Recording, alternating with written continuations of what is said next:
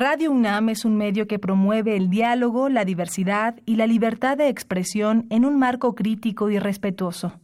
Los comentarios expresados a lo largo de su programación reflejan la opinión de quien los emite, mas no de la radiodifusora.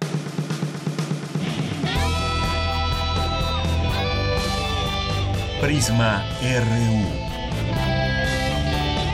Relatamos al mundo.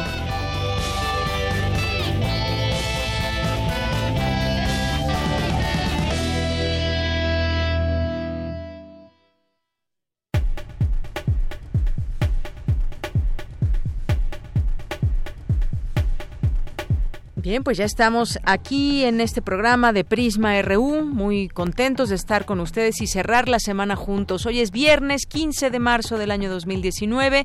Gracias por estar con nosotros. Soy de Yanira Morán y a nombre de todo el equipo lo queremos invitar para que cierre esta semana junto con nosotros en el programa. Eh, vamos a estar de aquí a las 3 de la tarde y durante este tiempo vamos a presentarle la cantera universitaria con mi compañera Virginia Sánchez, que en esta ocasión nos va a presentar a Misael Olvera, estudiante de la Facultad de Música y además tercer lugar del concurso de música de cámara Olinjo Listli. No se lo pierdan. Vamos a tener también aquí, como ya es costumbre y es viernes, al Observatorio Ciudadano de Coyoacán.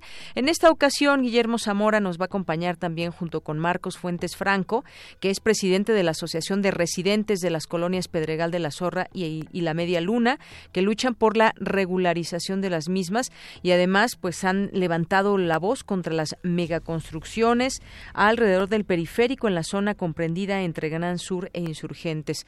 Así que pues lo vamos a tener aquí en esta cabina en unos momentos más. Vamos a tener también en nuestra segunda hora, vamos a hablar de este tema que se discutió ayer entre los diputados y me refiero a la revolución ocasión de mandato. La oposición dio distintos argumentos y señala que no va a haber, esto no abre, que esto abre la puerta a la reelección del presidente Andrés Manuel López Obrador. Sin embargo, los integrantes de Morena señalan que no es así, que no es de esta manera y que esto no abre la puerta para una reelección. Eh, vamos a platicar del tema con el profesor Roberto Duque Roquero, quien es profesor de la Facultad de Derecho de la UNAM. Y hoy que es viernes vamos a tener refractario RU con Javier Contreras, maestro en Derecho y profesor de la FESA Catlán. Vamos a discutir varios temas, entre ellos también este de la revocación de mandato, y entre otros, así que quédese con nosotros. Y en la y también para cerrar con broche de oro tendremos Melomanía RU con Dulce Wet que nos acompañará eh, y además nos, nos tendrá todo, todos los temas eh, que refieren a la música, todos los eventos que hay este fin de semana, fin de semana largo. Así que no se lo pierdan.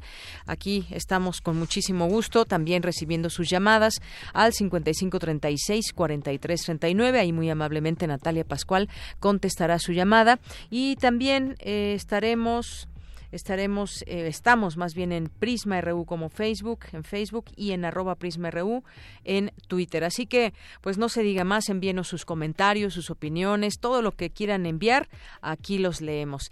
Bien pues desde aquí relatamos al mundo. Relatamos al mundo. Relatamos al mundo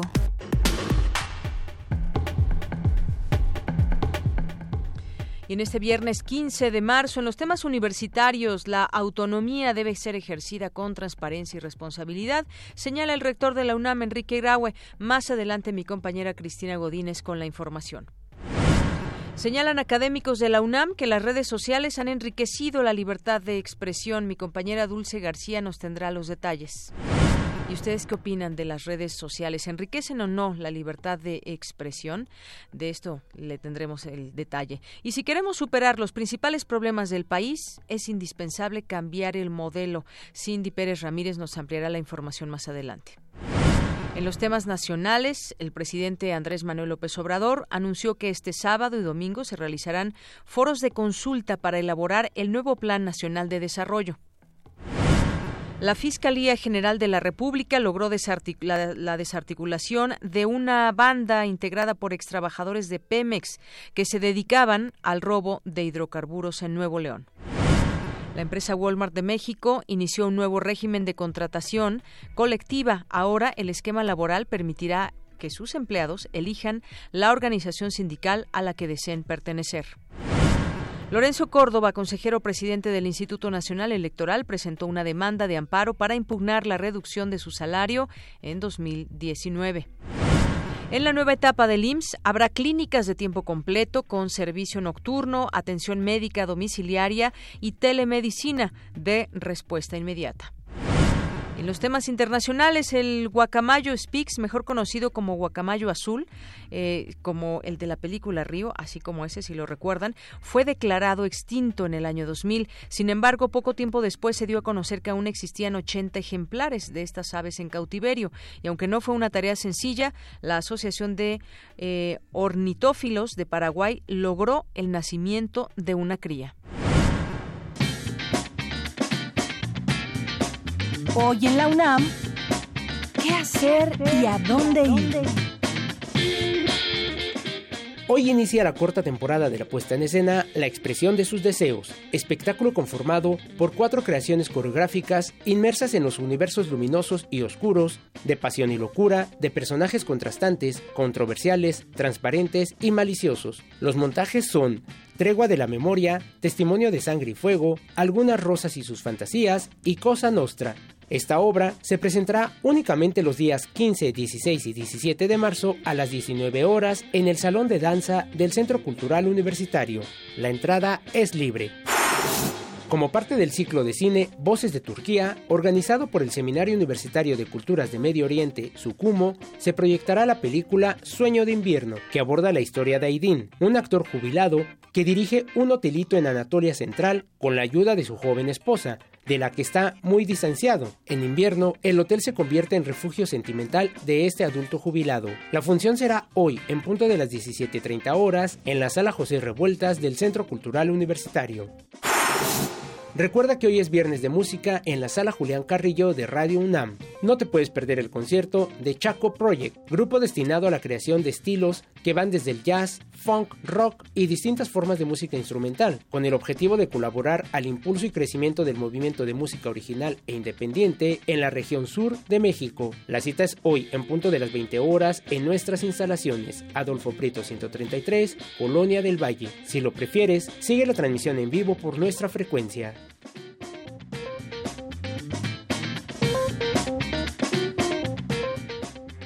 Porque tu opinión es importante, síguenos en nuestras redes sociales, en Facebook como Prisma RU y en Twitter como arroba PrismaRU.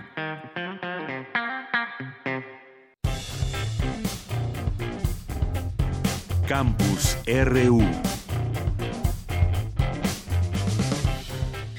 Hoy en nuestro campus RU de este viernes 15 de marzo vamos a iniciar con mi compañera Cristina Godínez. La autonomía debe ser ejercida con transparencia y responsabilidad, señala el rector Enrique Grau. Adelante, Cristina. ¿Qué tal, Deyanira? Un saludo para ti y para el auditorio de Prisma RU.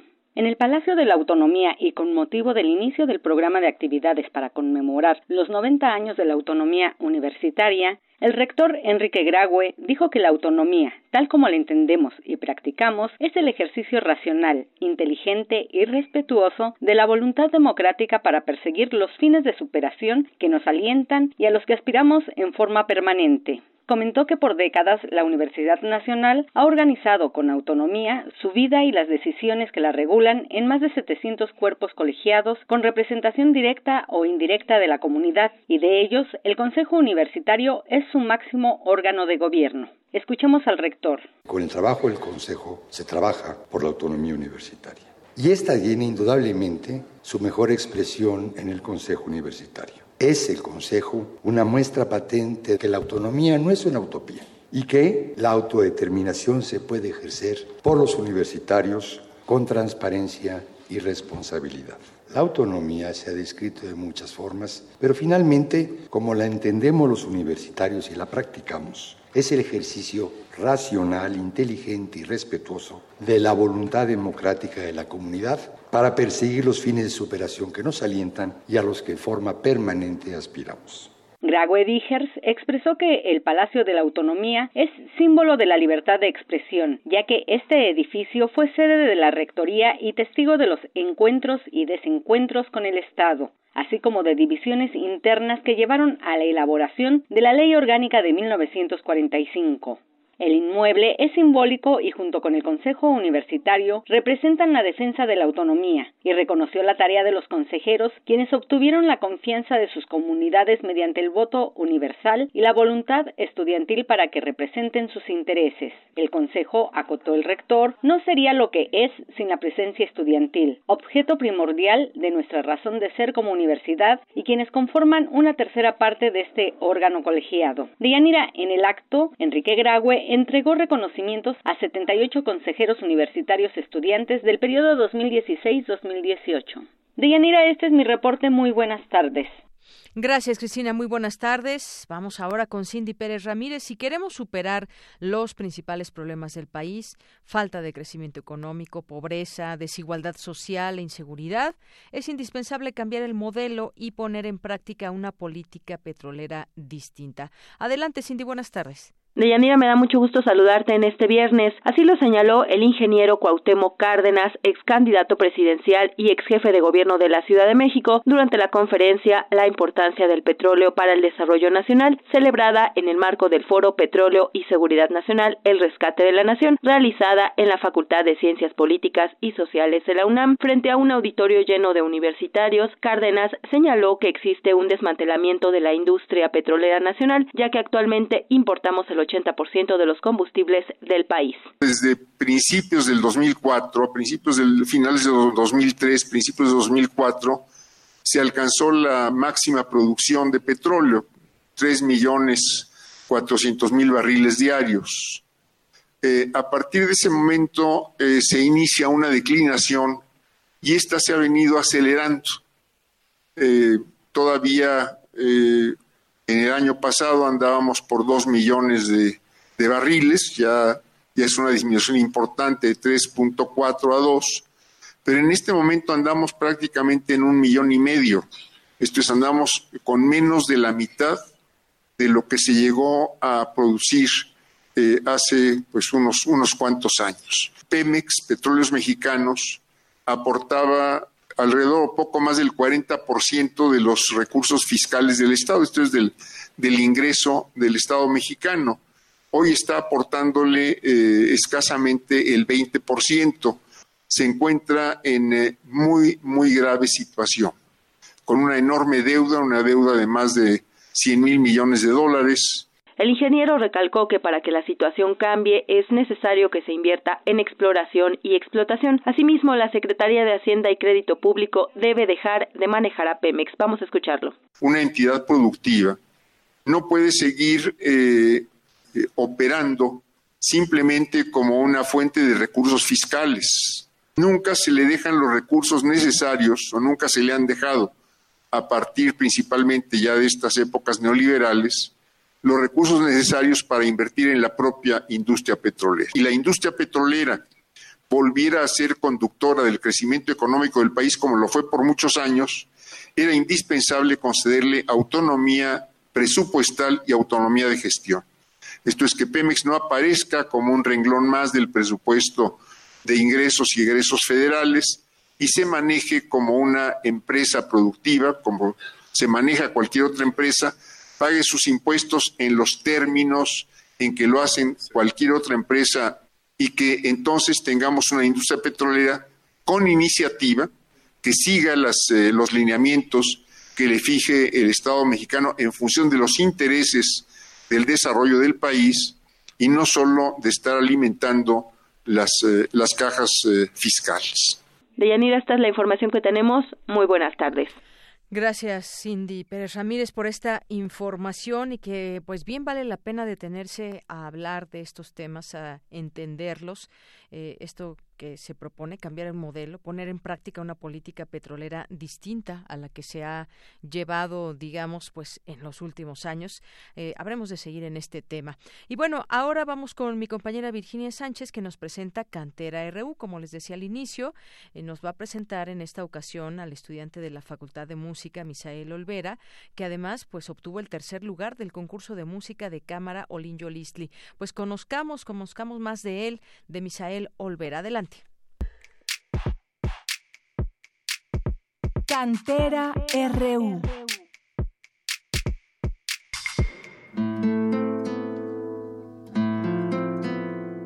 Misael Olvera Jiménez es estudiante del quinto semestre de la licenciatura en música en la Escuela Nacional de Música de la UNAM y conformó el cuarteto Exordio, con el que ganó el tercer lugar en el concurso de música de cámara Olin Yolistli en 2018. Conozcamos más a este destacado y musical universitario. Mi nombre es Misael Olvera Jiménez. Yo nací un 13 de abril de 1994 en Xochimilco. Yo tengo tres hermanos y tengo la fortuna de ser el, el de en medio. Cuando yo era pequeño me gustaba mucho jugar con los niños de la cuadra a estos juegos que, solíamos jugar como las escondidas, atrapados, encantados, jugaba con trompos, con valeros, con carritos, pero siempre como con muchos este amiguitos el momento en que a mí me empezó a llamar la atención la música, la verdad es que fue ya un poco tardío. O sea, yo recuerdo que siempre mis papás, como en todas las casas, escuchaban muchos tipos de música, ¿no? Escuchaban muchísimo la radio mientras hacía cualquier cosa en la casa, pero una vez este, a mí me llamó la atención el ver un coro en una iglesia que pues era más, no tanto un coro, ¿no? Porque tenían este, guitarras, mandolina, un coro de mujeres, entre otros instrumentos, entonces a mí eso me llamó un poco la atención y pues intenté ahí en ese momento hacer algo de música, pero la verdad es que resulté ser el peor, ¿no? Por esa edad yo tenía como 12 años y recuerdo que en medio año de intentar tocar este, una canción, fracasé así totalmente, entonces yo lo dejé pasar muchísimo hasta que ingresé a la prepa 1 de la UNAM y ahí este por el maestro de música Tito Briseño López, él volvió a captar toda mi atención y pues ya desde ese momento yo no pude separarme de la música justo al conocer al maestro Tizoc Diseño López, él, bueno, él estudió aquí en, la, en lo que antes era la Escuela Nacional de Música, él estudió percusiones y composición. Entonces, pues yo al conocerlo, empecé a conocer toda la música que él hacía y más allá de simplemente el taller de música que era parte de, de la prepa, pues yo le dije, oye, quiero dedicarme yo a la música, quiero hacer esto y esto. Entonces él me dijo que existía la Escuela Nacional de Música donde uno podía profesionalizarse. Entonces empecé a investigar con quien empecé mis estudios ya así de guitarra clásica formalmente fue con Joaquín Olivares. Entonces él tiene un cuarteto de guitarra pues muy conocido, ¿no? Es el cuarteto de guitarras de la Ciudad de México y entonces yo desde que lo conocí siempre supe que él tenía un cuarteto que tocaba con ellos, que tenía giras internacionales, que grababan discos y cosas así. Entonces siempre tuve la espinita como de yo, yo quiero hacer lo mismo que mi maestro, ¿no? Porque admiras a esas personas y quieres seguir como lo que han hecho ellos. Entonces al entrar a la facultad, empezar a hacer amigos, conocer a personas, busqué relacionarme con chicos que tuvieran las mismas metas, aspiraciones que yo tenía y también tener buena amistad con ellos y con toda esta espinita que ya tenía pues fue que, que mi idea este, pues hizo clic también con él, con mis demás compañeros que también tenían en la cabeza lo mismo que yo y pues a partir de ahí comenzamos a hacer música, primero una cuestión muy académica, cumpliendo con lo que son algunas materias. Ya eso pues ahorita estamos en el proceso de profesionalización. Para mí representa un reconocimiento al trabajo, a las horas de desvelo, a, las alegrías, a los enojos que de repente se llegan en un ensayo, a las discusiones, a las clases con los maestros que nos guían, que nos dan sus opiniones, que nos da su guía. Para mí representa un, un reconocimiento a todo eso, ¿no? Porque en un concurso la verdad es que siempre hay miles de ensambles geniales, ¿no? O sea, en realidad uno queda siempre sorprendido por el nivel este, de calidad en, en la música de cámara que hay.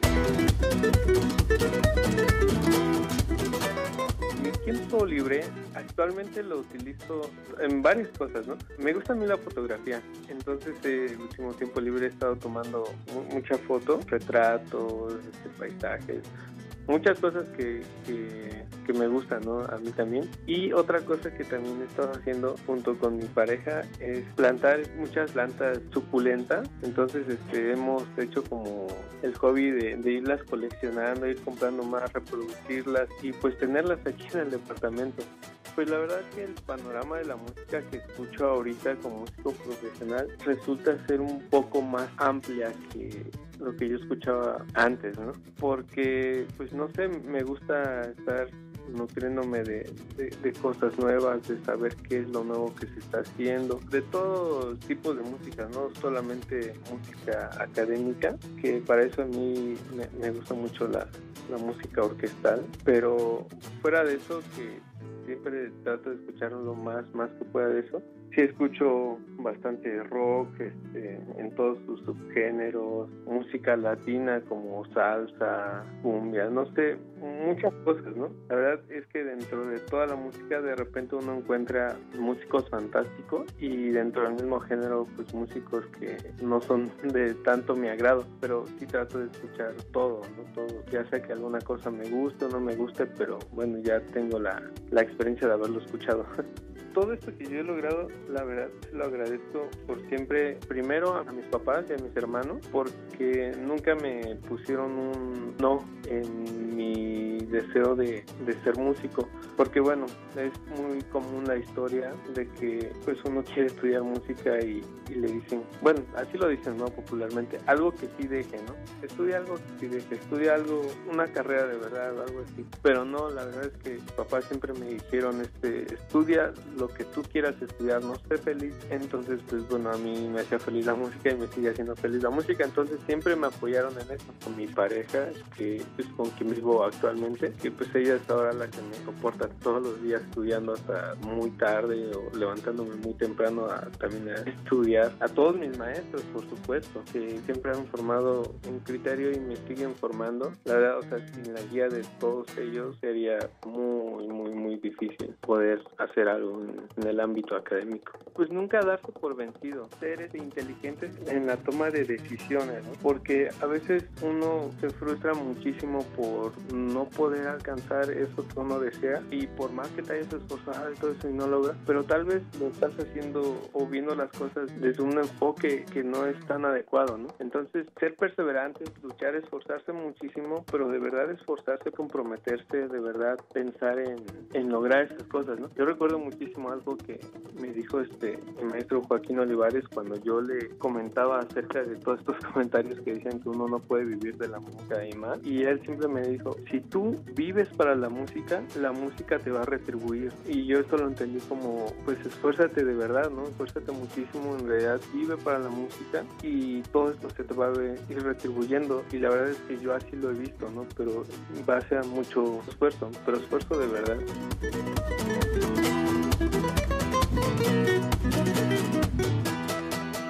Para Radio UNAM, Rodrigo Aguilar y Virginia Sánchez.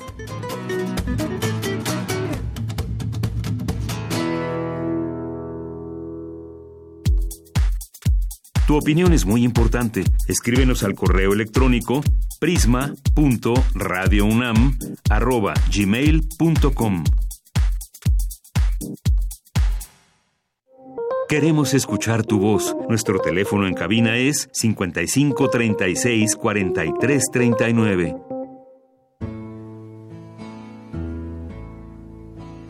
La danza de la paloma hacia el furor. Observatorio Ciudadano de Coyoacán.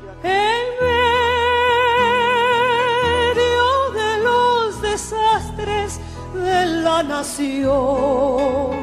Bien, pues ya estamos en este espacio del Observatorio Ciudadano de Coyoacán, que siempre nos da gusto recibir aquí a los invitados que nos trae Guillermo Zamora, periodista. Guillermo, ¿cómo estás? Bien, muchas gracias, agradecido siempre con Radio UNAM y contigo, Deyanira. Gracias, Guillermo. Bueno, pues hoy tenemos como invitados a Marcos Fuentes Franco, que es presidente de la Asociación de Residentes de las colonias Pedregal de la Zorra y la Media Luna, que luchan por la regularización de, de las mismas. ¿Qué tal, Marcos? Bienvenido. Buenas tardes a todo el auditorio. Muchas gracias, Deyanira. Muchas gracias, Guillermo, por habernos invitado.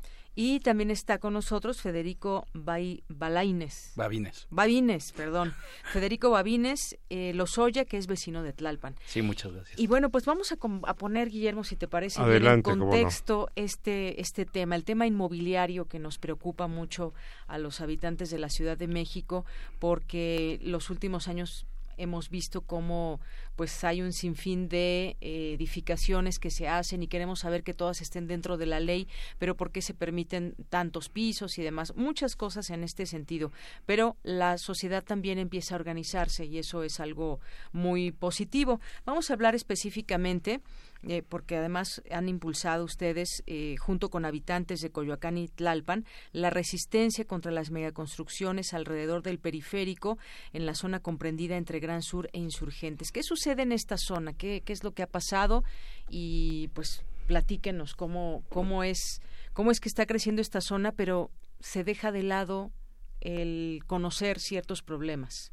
Sí, este, nosotros somos de la, yo, soy de los Pedregales de Coyoacán, que son las colonias que comprenden periférico hasta el eje eh, de Copilco y no sé, de pronto nos enteramos de que había un proyecto que se llamaban las zonas de desarrollo económico que impulsaba Mancera.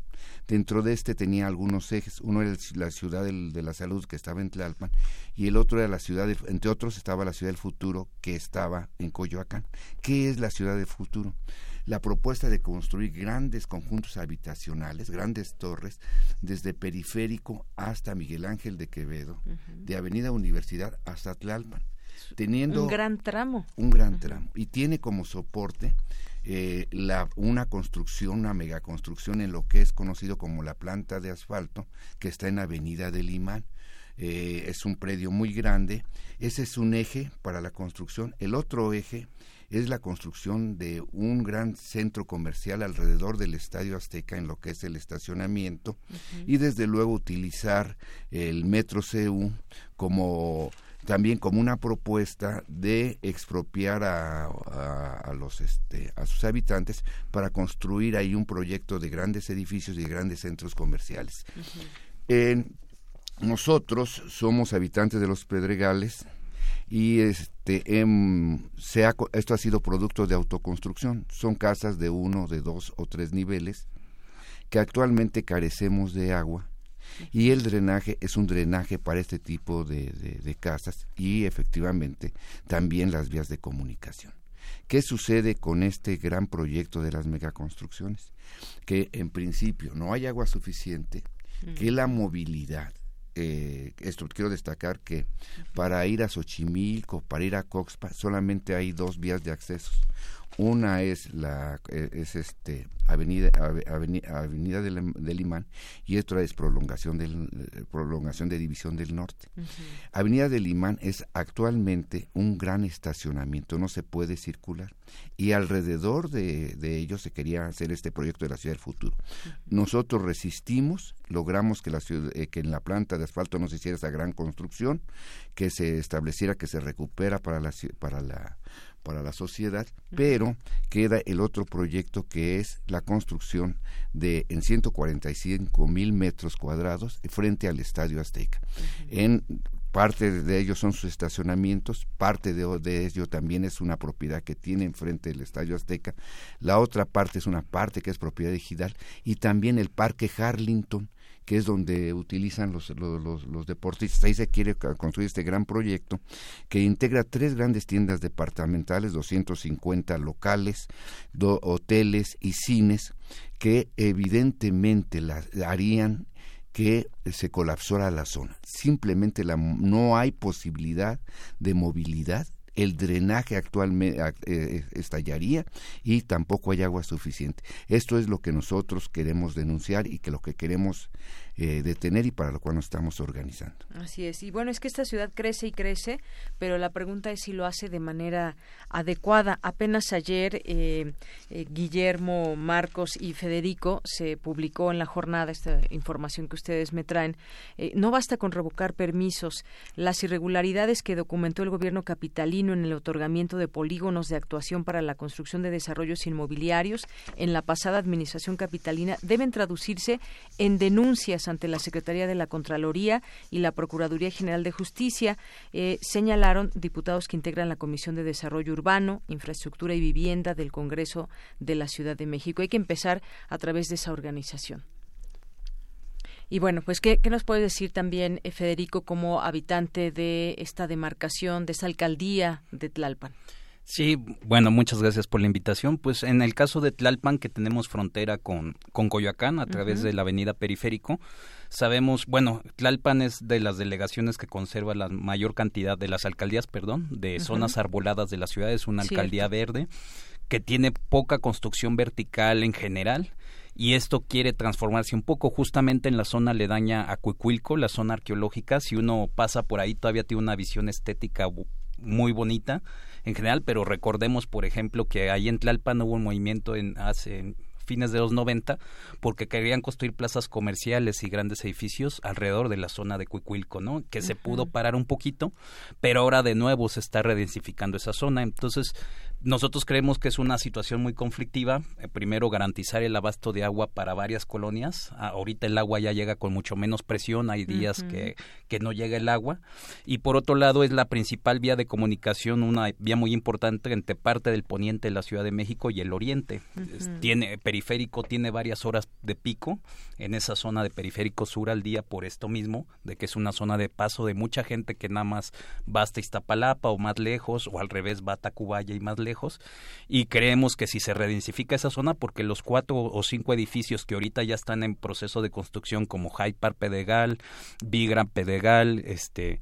Eh, la que decimos Mítica también, ahí en el pueblo de Joco. Bueno, Mítica está un poco, pero también es la zona sur, ¿no? y también eh, vemos si se redensifica esa zona, quién sabe si se pueda garantizar adecuadamente la movilidad de vías estratégicas de la Ciudad de México. Y entonces algo importante que hay que decir es que aunque en muchas cosas sí se han cometido ilegalidades, eh, de, en cuestión de legislación urbana, en otras cosas puede que lo hayan hecho con la ley a su favor, pero desafortunadamente la ley eh, no está contemplando situaciones de viabilidad ecológica, de sustentabilidad hídrica de estos proyectos. ¿Y cuál es la actitud de Claudia Sheinbaum ante esta problemática? Que por cierto se cumplen hoy sus 100 días de gobierno y que este es uno también de las demandas muy fuertes que hay entre otros temas como el de la inseguridad, pero ese lo tocaremos en otro momento, pero también efectivamente se ha comprometido con este aspecto. Bueno, este pues ha suspendido los polígonos, a nosotros nos da mucho gusto en realidad es un cambio de actitud. Eh, te voy a decir que, por ejemplo, el proyecto que está de, de High Park, que está frente a la, planta de eh, frente a, Gran Sur, el, para construir, porque ahí se permiten únicamente tres niveles, eh, daban en un domicilio que era este periférico 550. Ah, o sea, falseaban el domicilio. y en las reuniones que teníamos con la administración de Mancera y que teníamos con la delegación de Coyoacán, cuando pedíamos las licencias de, construir, de construcción, la factibilidad hídrica y todos los documentos que permitían este tipo de construcciones, jamás nos lo mostraban. Es decir, era una, eh, una violación sistemática de las, de las leyes. Eh, este, hay un gran cambio. Incluso quiero decirte que nosotros nos organizamos, hicimos movilizaciones muy fuertes para detener el proyecto de la ciudad de futuro en, y la ciudad de la salud en la zona de, de Tlalpan y Coyoacán, pero que estamos sorprendidos cómo esta actitud hoy de Claudia es independiente incluso de las propias movilizaciones. Y estamos totalmente de acuerdo en que hay que hacer una propuesta de demandas jurídicas. Tenemos, tiene que haber consecuencias sobre aquellos que permitieron que se dañara el ambiente. Era el intento de desalojo de, cien, de miles de habitantes de los Pedregales, de Tlalpan y de, y de Coyoacán, porque esta gente que habitamos ahí son tres generaciones que llegamos a, a romper la piedra, construir nuestras casas durante dos o tres generaciones y que ahora, ante el interés del capital inmobiliario de grandes construcciones, se les hace muy fácil desalojarnos. Entonces estamos muy contentos con la propuesta de Claudia, aunque no dejaremos de insistir nosotros en el cumplimiento irrestricto de la ley y la modificación de las leyes para que la ciudad sea una ciudad habitable y que contemos con los servicios a que tenemos derecho. Y en este aspecto, eh, la nueva alcaldía de Negrete en Coyoacán. A ver, porque por ejemplo, una cosa es la administración central y otra las alcaldías. ¿Qué, eh, ¿Qué es lo que puede avalar el gobierno central y qué es lo que puede avalar una alcaldía? Por ejemplo, si se va a construir un edificio en Coyoacán, los permisos son de la administración eh, central, pero también hay algunos de la alcaldía propia. A ver, platíquenos esta, cómo es Em, este. Pues esta por división. ejemplo, sí, nosotros tuvimos la experiencia en el caso de la anterior administración, eh, que por ejemplo Mancera sí tenía todo el apoyo a las megaconstrucciones y en el caso de Claudia en, la- en Tlalpan, cuando era delegación Tlalpan, sí se opuso a Mancera en esta cuestión del desarrollo de la ciudad de la salud. También hay que decir que Claudia conoció a los movimientos vecinales que allí estaban, o sea que adoptó esa demanda de la propia comunidad vecinal que estaba muy inquieta, muy inconforme, con mucho temor que iba a pasar.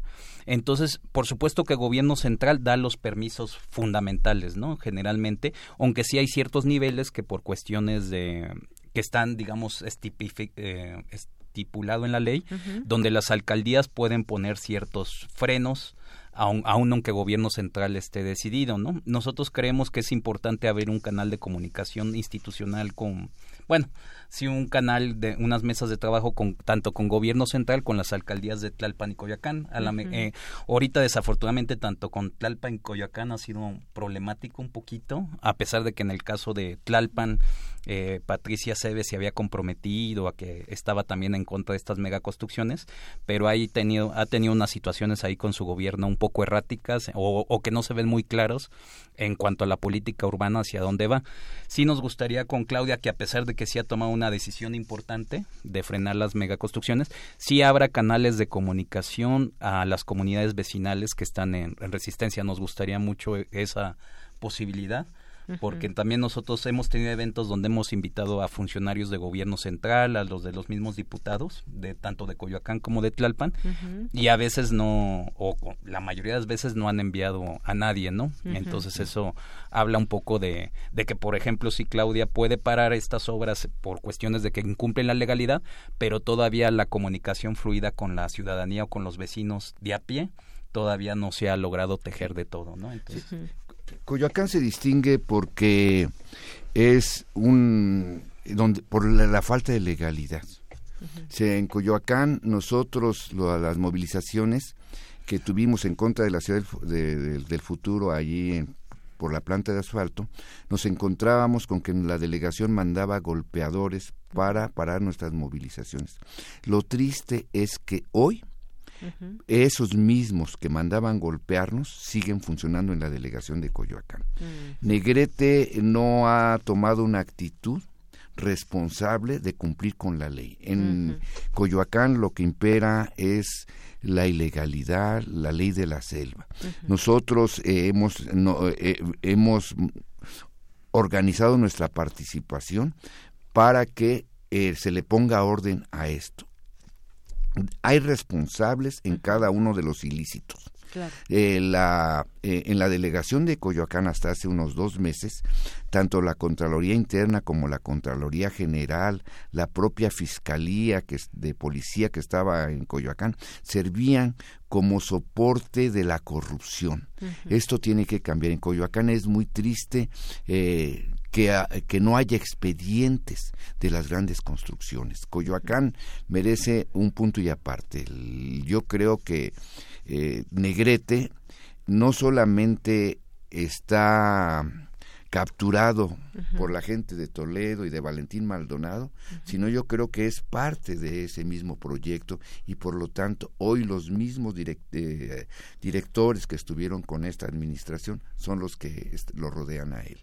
Bueno, pero yo creo que es muy importante esta organización que ya se tiene como vecinos, porque estamos hablando de distintos temas. Además, ya mencionaban lo del agua, Sí. está el tema de la movilidad, cómo se puede uno desplazar en esas zonas cuando hacen tantos eh, departamentos. Muchas de estas torres, no sé cuántos departamentos tengan, pero son muchísimos.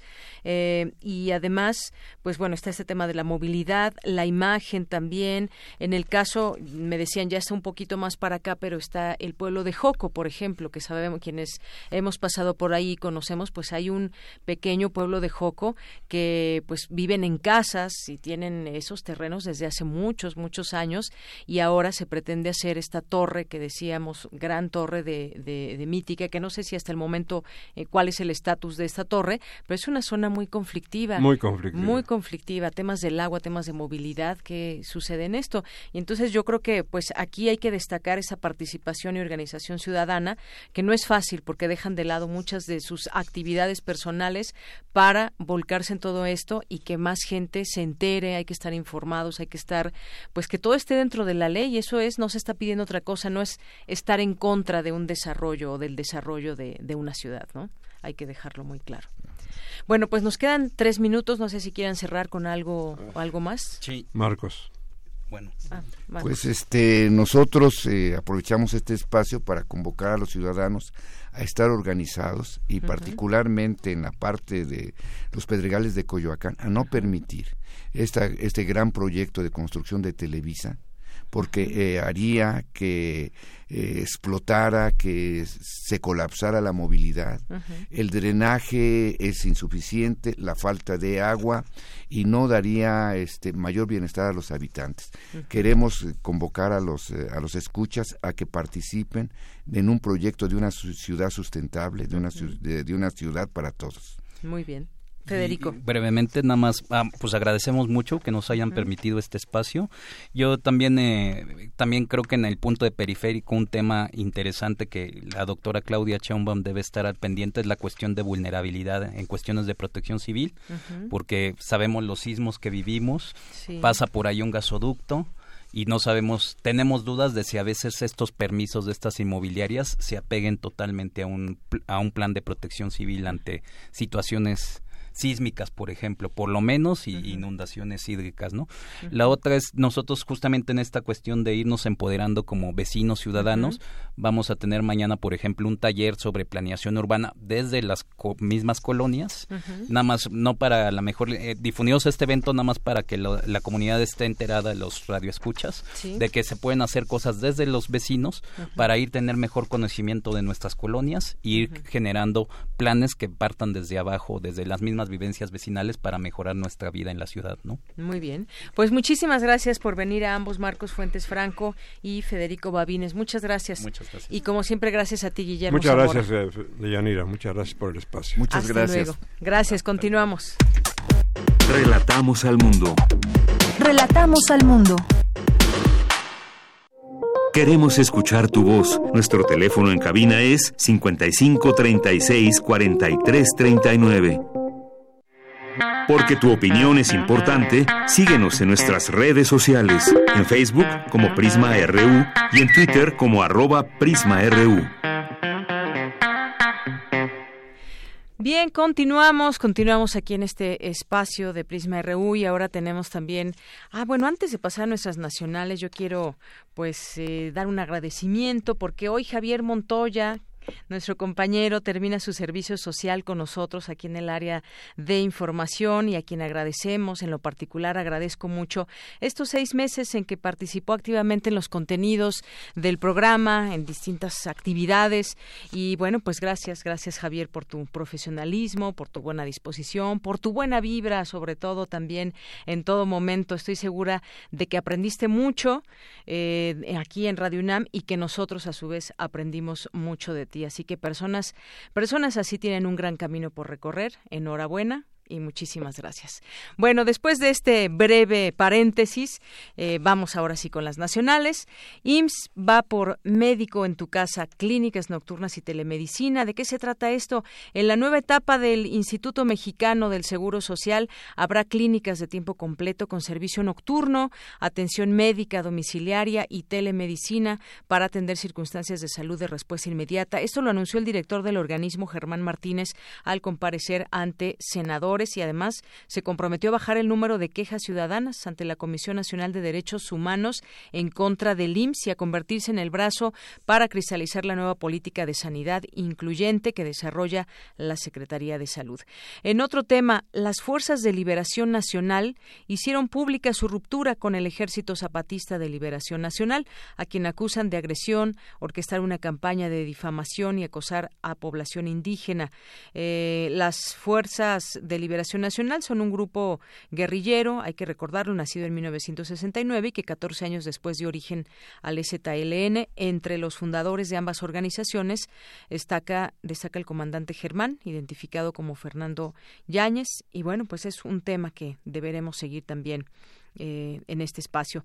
En otro, en otro tema, durante décadas los gobiernos del PRI no solo vigilaron a sus opositores políticos, sino también a los propios miembros del régimen, es decir, que ni entre ellos se tenían confianza, incluidos varios expresidentes de la República y personajes como la exlideresa magisterial Elba Ester Gordillo, el exdirigente sindical Joaquín Hernández Galicia y el exgobernador y exsenador Fernando Gutiérrez Barrios. Así lo revelan documentos de la extinta Dirección Federal de Seguridad y el Departamento de Investigación Política y Social, que actualmente se encuentran bajo resguardo del Archivo General de la Nación y en donde se da cuenta de la forma en que los políticos priistas se espiaban entre sí.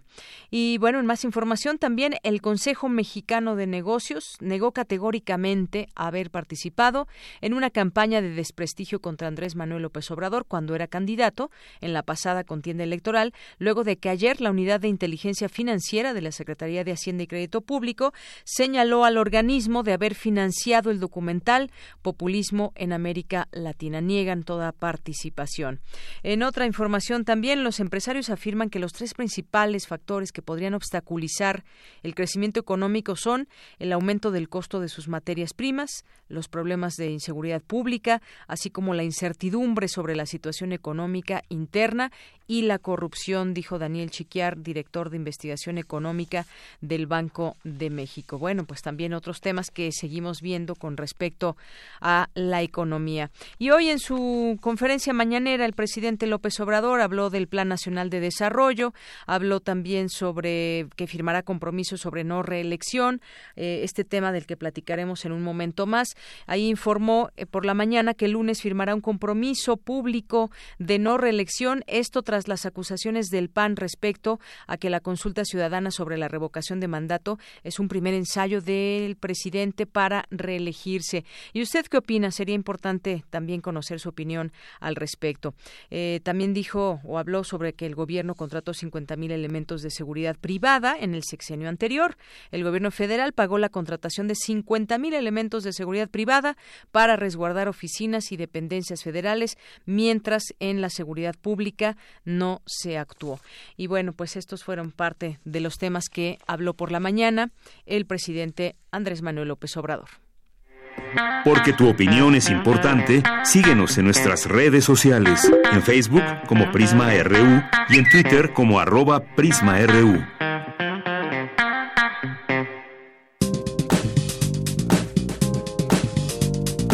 Cultura RU.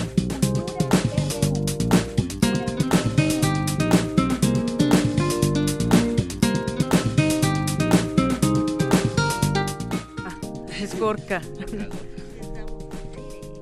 Ya estamos al aire, estamos en Cultura ya. ¿Cómo les va? Bueno, pues ya está aquí con nosotros Tamara Quirós, que nos tiene un invitado. ¿Qué tal, Tamara? Muy buenas tardes. Deyanira, muy buenas tardes a ti y a todos aquellos que nos acompañan a través de esta frecuencia universitaria. Qué bueno que terminan la semana con nosotros y que terminan esta primera hora de Prisma RU. Oye, tenemos ahí una invitación bastante interesante. Les cuento que mañana, sábado 16 de marzo, se inaugura Anomía, una exposición individual del artista plástico Gorka Larrañaga. Entrando un poco en contexto, bueno, les cuento que Gorka es español, llegó a la Ciudad de México en el año 2006 y a partir de ese momento su trabajo ha vivido pues una transformación. Él realiza intervenciones, exposiciones, encuentros y también gestión cultural. Y para darnos todos los detalles, además de su trayectoria y de anomía, nos acompaña en cabina Gorka Larrañaga. Gorka, bienvenido a este espacio, ¿cómo estás? Muchas gracias, buenas tardes. Bien, bien. Qué bueno que nos acompañas. Oye, Gorka, bueno, pues ya llevas más de una década viviendo en este país, en esta ciudad, y aún más años en el ámbito artístico. Mañana inauguras otra exposición eh, que lleva por nombre Anomía. Y, y, a ver, cuéntanos, ¿por qué este nombre? ¿Cómo surge este proyecto?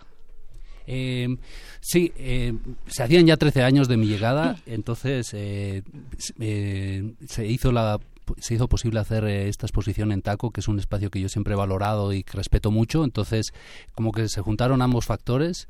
Eh, creo que 13 años es un tiempo como muy bueno. Yo ahora ya estoy en el proceso de, regresarme a España, aunque nunca dejaré de venir a México, por supuesto. es muy importante México para mí, pero se juntaron esos tres factores, entonces decidimos eh, hacer una muestra que no, no, fuera tanto una retrospectiva, pero sí que fuera una pequeña revisión del trabajo que, que, yo he desarrollado, el Gorka que llegó en el 2006 y el Gorka que se, que se está yendo en el 2018-2019. Un poquito ver eso, sí. ¿Cómo ha cambiado el Gorka del 2016 al Gorka actual, al 2019? Pues mucho, ha cambiado mucho, eh, muy agradecido a México. México me ha hecho pues un artista. Creo que, que, la Ciudad de México y México como país es, es, un, es un lugar de hacedor de, artistas, es una fábrica de cultura.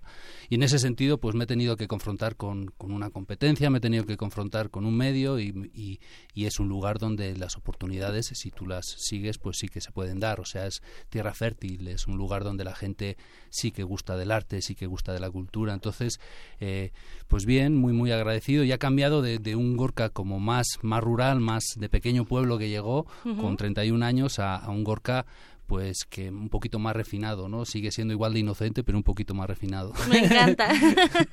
Oye, Gorka, gran parte de tu trabajo, bueno, pues lleva la, la, exploración y el arte también como un acto social. A veces se piensa que el arte es un, un no sé, debe de ser clasista, que está dirigido a gente con cierto nivel económico, ¿no? Sin embargo, eh, el arte nos permite trazar, reconstruirnos y sin duda hacer comunidad. Sí. Eh, en, en, tu camino, ¿cómo has logrado esto? ¿Cómo te, te ha funcionado a ti llevar arte y cultura a ciertas comunidades y sobre todo hacerlo como un acto de comunidad? ¿Cómo lo, has logrado hasta este momento? Para mí ha sido fundamental. Creo que una de las utilidades, si el arte tiene alguna, pues es eso, precisamente, ¿no? Generar un conocimiento desde, desde lo simbólico, desde, desde todo eso que construye la realidad, que es realidad para nosotros, pero que, que realmente son símbolos que nosotros hemos, hemos hecho que sean la realidad. Entonces, en ese, en ese trabajo es muy importante trabajar con la gente. Para mí el arte tiene que ser eso, trabajar con la gente, tiene que ser un arte que pueda llegar a todo el mundo sin ser populista, sin tratar al, al espectador o, o, o, al visitante de la exposición como si fuera eh, estúpido, todo lo contrario, se, se, le pide una involucración. Entonces, creo que eso es muy importante porque hace, hace eh, individuos conscientes, hace individuos... Eh, críticos, ¿no? Entonces eh, creo que es muy importante por ahí la labor del arte. Yo lo he intentado hacer desde mi producción y paralelamente, como bien has comentado, pues también he, he dirigido varios proyectos de uh -huh. arte relacional. Ahí en Santa Úrsula Cuapa tuvimos un proyecto que se llama eh, se llamó Casa Galería. Y mira, también me preguntabas al principio qué por qué Taco también es un, es un lugar donde se trabajan también proyectos de este tipo y sobre todo se trabaja la educación artística a partir de, de, lo que está pasando hoy en día y a partir de lo que piden las nuevas generaciones de artistas, ¿no? Entonces eh, se juntaban todos estos elementos y, y, y por eso también pues redondeando la pregunta de terminar en taco todo esto. ¿no? Que taco significa talleres de arte contemporáneo para sí. la gente que nos escucha también. Que además, eh, bueno, esta, este espacio eh, abrió sus puertas hace más de 10 años y también lo ha hecho como un espacio de reflexión y de práctica hacia, hacia, el, hacia el arte, digamos, de forma independiente, ¿no? Uh -huh. Que eso también brinda como la oportunidad de que nuevos artistas y artistas consagrados, bueno, pues se entrelacen y, y puedan crecer más en el ámbito en el que se están desarrollando, lo cual a mí también me parece muy importante mencionar. Sí, y desde, desde patrones que no son, digamos, los los convencionales o los que el mainstream o, o, otro tipo de medios puedan exigir, sino, sino desde la práctica pura del arte y generando pues circuitos paralelos, ¿no? Entonces, eh, Taco, eh, como, como te vengo diciendo en toda la entrevista, se, se une a esa concepción de, del arte como herramienta social, a, a, a una educación activa para hacer eh, eso, ¿no? Seres conscientes. Oye, Gorka, y bueno, esta, esta exposición que se inaugura mañana tiene una corta temporada. Eh, tenemos, digamos, a partir de mañana hasta final de mes eso para es. visitarla, Ajá. para conocer también eh, tu trabajo uh -huh. a través de, de estos 10 años, que, bueno, es una retrospectiva de 10 años.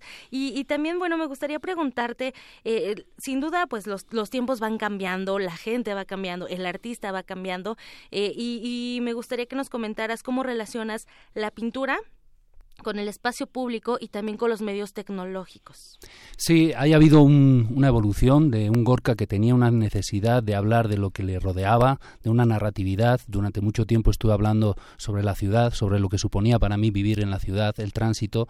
Eh, poco a poco todo eso se ha ido haciendo más abstracto, he ido vaciando de narratividad el contenido, eh, pero eh, esta práctica sigue vinculada a, ejercicios en, el espacio público, ejercicios eh, eh, con la imagen tecnológica, me refiero sobre todo pues al collage, a imágenes tecnológicas que yo utilizo, que bajo de internet, que yo mismo produzco y que luego eh, acabo traduciendo en pintura, muchas veces en instalaciones. Entonces, pues yo marcaría esa evolución, ¿no? De un Gorka que, hablaba, que contaba historias, que contaba, que hacía crónicas y de, que se ha, evolucionado en un Gorka que, que, ya va más a la sensación pura, a la esencia y a que la imagen y, la intervención en el espacio o la imagen tecnológica pues hablen desde esa experiencia contemplativa ya sin contar tantas cosas, ¿no? Produciendo emociones. ahora estoy buscando eso. Oye, hablar de una ciudad que hemos padecido muchos, ¿no? Eh, pero que también tiene un folclore rico. O sea, no, no podemos escapar de, de, toda la cultura de la ciudad tampoco, el arte urbano también, ¿no? Y, y, bueno, también me parece muy, muy interesante de, de tu trabajo, Gorka, y bueno, compartirle al, al auditorio que pues también el, el, el, arte es un catalizador de sentimientos, ¿no? No nada más es ir a ver una, una muestra y que sea solamente una, una pintura y ya, ¿no? O sea, e, el, el arte debe de confrontarnos y creo que que los, los artistas con eso se dan por bien servidos, ¿no? Cuando uno va ve el trabajo que hace el artista y confrontarte, sentir algo, que, te erice la piel o que te produzca algo. Eso es, sentir algo, lo, tú, tú lo has dicho, ¿no? Eh, hoy en día es muy difícil, mucho más desde el campo de las imágenes, eh, habiendo como hay tantas imágenes, estamos hiperestimulados. Entonces, artistas visuales, artistas que nos dedicamos a hacer eh, imagen desde la pintura o desde la imagen tecnológica, pues sí, el, hacer sentir algo a alguien, pues ya es objetivo cumplido, ¿no? Y, pero es un gran objetivo, es un objetivo muy muy complicado. Entonces, pues en eso estamos, aprovechar en ese sentido para invitar a toda la gente a que venga eh, mañana sábado a las 12 del mediodía, ahí en el centro de Tlalpan, muy cerquita del centro de Tlalpan, a, Taco, a esta exposición que se llama Anomía y que es un, pues un recorrido un poquito. Y Anomía pues habla de eso, ¿no? De, de, de, esto, de, la, de ser eh, habitante de la ciudad, de ser un habitante del siglo XXI con estos estímulos que uno tiene y, y, que muchas veces pues eso hace que uno no sea tan coherente en su línea, sino que vaya dando saltos porque tenemos déficit de atención, porque tenemos demasiados estímulos. Entonces habla un poquito de eso y creo que todo el mundo, como tú bien decías, pues podrá verse reflejado y, y espero que se puedan emocionar. Y también porque somos humanos y constantemente nos reinventamos, que eso también es importante y vamos creciendo y desarrollando ¿no? Sí, sí, claro, hay que reinventarse, ¿no? Y hay que reírse de uno mismo, si no, ¿qué? Muy bien, pues ahí está la invitación para la gente que, que nos escucha. Ya lo saben, Anomía reúne una selección de obras de los últimos 10 años de trabajo de Gorka Larrañaga en su paso por México. Gorka, que esta muestra llegue a muchas personas. De verdad, muchas gracias por la visita. Gracias a ustedes por el espacio, muchas gracias. Al contrario, bueno, de Yanira nos despedimos. Les deseo que tengan un excelente fin de semana. Eh, hay puente para algunas personas pero nosotros nos escuchamos aquí el lunes. Muchas gracias Tamara, gracias Gorka y gracias a usted que nos sintoniza. Quédese con nosotros, vamos a hacer una breve pausa y regresamos a la segunda hora de Prisma RU. Prisma RU. Relatamos al mundo.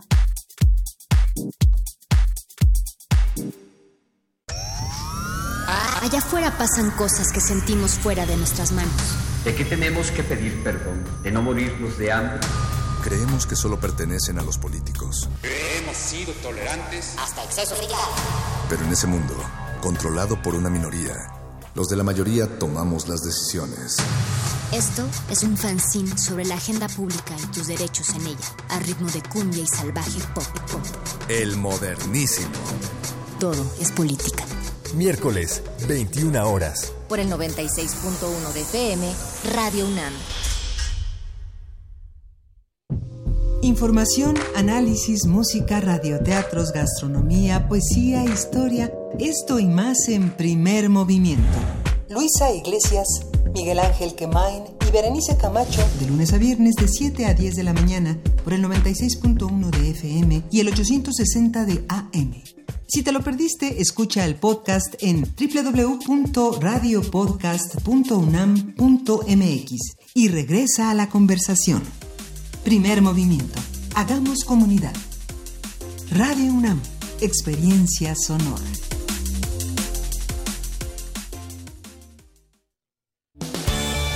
Un nuevo año es un buen momento para renovarse. Y en el INE es muy sencillo. Revisa tu credencial para votar y si tiene un 18 en la parte de atrás o su vigencia al frente dice 2018, ya venció y no es válida para ningún trámite oficial. Renuévala cuanto antes. Acude al módulo del INE más cercano. El trámite es rápido y sencillo. Recuerda que tu INE te identifica. Porque mi país me importa, renuevo mi credencial para votar y la mantengo actualizada.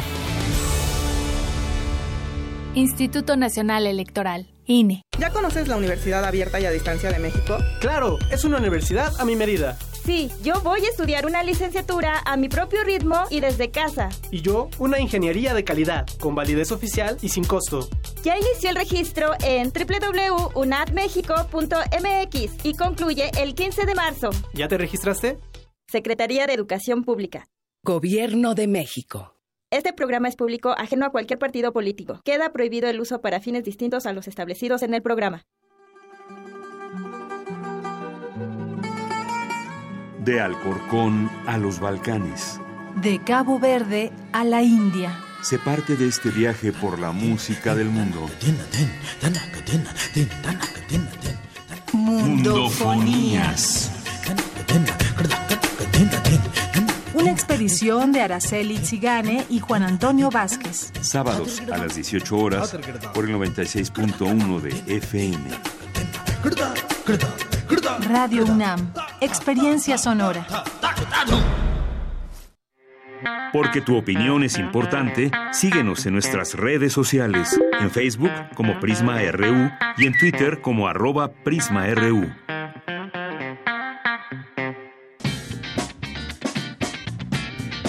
Mañana en la UNAM, ¿qué hacer y a dónde ir?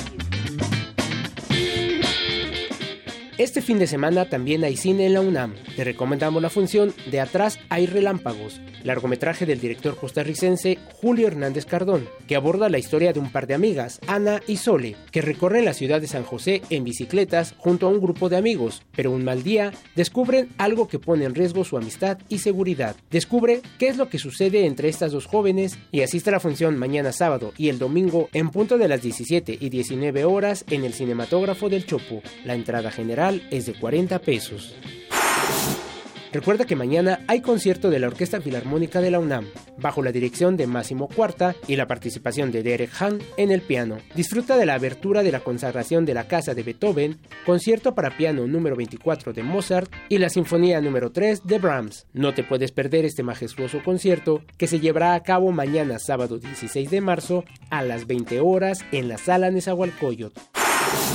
En el marco del Mextrópoli, Festival de Arquitectura y Ciudad, que tiene como objetivo generar conocimiento, intercambio y una nueva visión de ciudad a través de la arquitectura, el antiguo Colegio de San Ildefonso montó la exposición Praxis Manuel Cervantes Estudio, con lo más representativo de la obra de este arquitecto mexicano contemporáneo, presentando un contrapunto a la arquitectura corporativa y global. Visita este montaje en la sala de exposiciones del antiguo Colegio de San Ildefonso. La entrada general es de 50 pesos.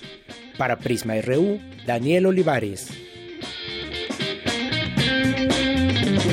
Bien, continuamos en esta segunda hora de Prisma RU. Gracias por acompañarnos, por seguir con nosotros en esta en esta sintonía aquí en Prisma RU. Y bueno, pues eh, siempre es un gusto que nos llamen, que se comuniquen con nosotros. Nos llamó hace unos momentos el señor Ricardo Valdera Sánchez, que tiene 81 años, nos dice, y le falta un trámite para no tener que pagar tanto predial. Y bueno, nos quiso hacer este comentario luego de la plática que escuchó aquí del Observatorio Ciudadano de Coyoacán. Nos dice que tiene tres años llevando ese trámite, pero no, ha, no le han resuelto y pues ya como adulto mayor el el predial debe pagarlo en menor cantidad. Bueno, lo que le podemos decir, seguramente usted ya lo ha hecho, pero aquí nos remitimos a la página de finanzas de la Ciudad de México y justamente vienen los requisitos que usted debe tener para ese trámite y bueno, son declaración de valor catastral, el valor de la vivienda, una identificación, un comprobante de domicilio, documento con el que acredita su condición y documento que acredita la propiedad del inmueble cuando el dato del solicitante no coincide con no coincide con el de el de la vivienda no coincide. Así que, pues bueno, esto es eh, lo que le podemos decir, seguramente por lo que usted nos platique, ya pues ha estado tratando de hacer este trámite que no sale por alguna razón que desconocemos. Y bueno, pues gracias por compartirlo y que pues ojalá que ese trámite pudiera salir eh, pues pronto después de que usted cumple con los papeles y si no, pues se puede interponer quizás una queja. Muchas gracias. Y gracias también a quienes están aquí atentos en nuestras redes sociales. Gracias a Mayra Elizondo que nos dice, yo mando abrazos a todos, en especial para mí. Muchísimas gracias, Mayra. Yo también te mando un abrazo. Gracias. Gracias, querida Mayra Elizondo, que siempre estás por aquí presente, que gustas de los espacios de, de Radio UNAMI, de Prisma RU. Diogenito también nos escribe por aquí, Manuel Art, Luis Alberto Castillo, Sal RGB Mexicanista será el Luis Alberto Castillo que conozco. Alexis de Segura, todo Coyoacán también, Juni Bonsai, Juni Bonsai también, saludos Román Hernández Garci que nos dice saludos de es viernes y el cuerpo lo sabe y nos manda aquí un GIF que pues bueno, se ve aquí un movimiento de cuerpo. Gracias. Gracias, Román Hernández. Carlos Río Soto también nos escribe por aquí. Muchas gracias. Sale RGB Mexicanista. Dice, hola, puntualización ya es facultad de música de la UNAM, como lo dijo el entrevistado. Sí, tienes razón, por supuesto. Gracias por este comentario. Cambió de escuela a facultad hace un par de años, efectivamente, lo sé, dice, porque mi hijo es egresado de esa gran facultad. Pues qué bueno, muchísimas gracias, Sale RGB. Gracias por esta precisión muy oportuna y muy importante, por supuesto supuesto, si lo mencionamos, pues una, una disculpa. César Soto, mi experiencia estética también nos escribe por aquí. Juan PA, CDMX, Ingeniería UNAM, también muchos saludos, eh, la FES Aragón UNAM, el IUNAM, Edgar de la Cruz, Margeven, Andrés Victoria, Editorial Pax México, Jair Palacios, Yes, eh, y bueno, pues todas las personas que han estado aquí presentes. Por la mañana, regalamos eh, boletos para el teatro, pues se acabaron de inmediato, de inmediato ustedes nos escribieron y los tres primeros que llegaron, llegó su nombre, pues fueron los que, los que obtuvieron este pase doble. Bien, pues vamos a continuar con la información y pues es ahora mi compañera Dulce García que nos informa sobre redes sociales y democracia, a ver cómo conjuntamos o cómo relacionamos una con otra cosa entre la regulación y la libertad de expresión foro que se realiza en el Instituto de Investigaciones Jurídicas. Adelante, Dulce.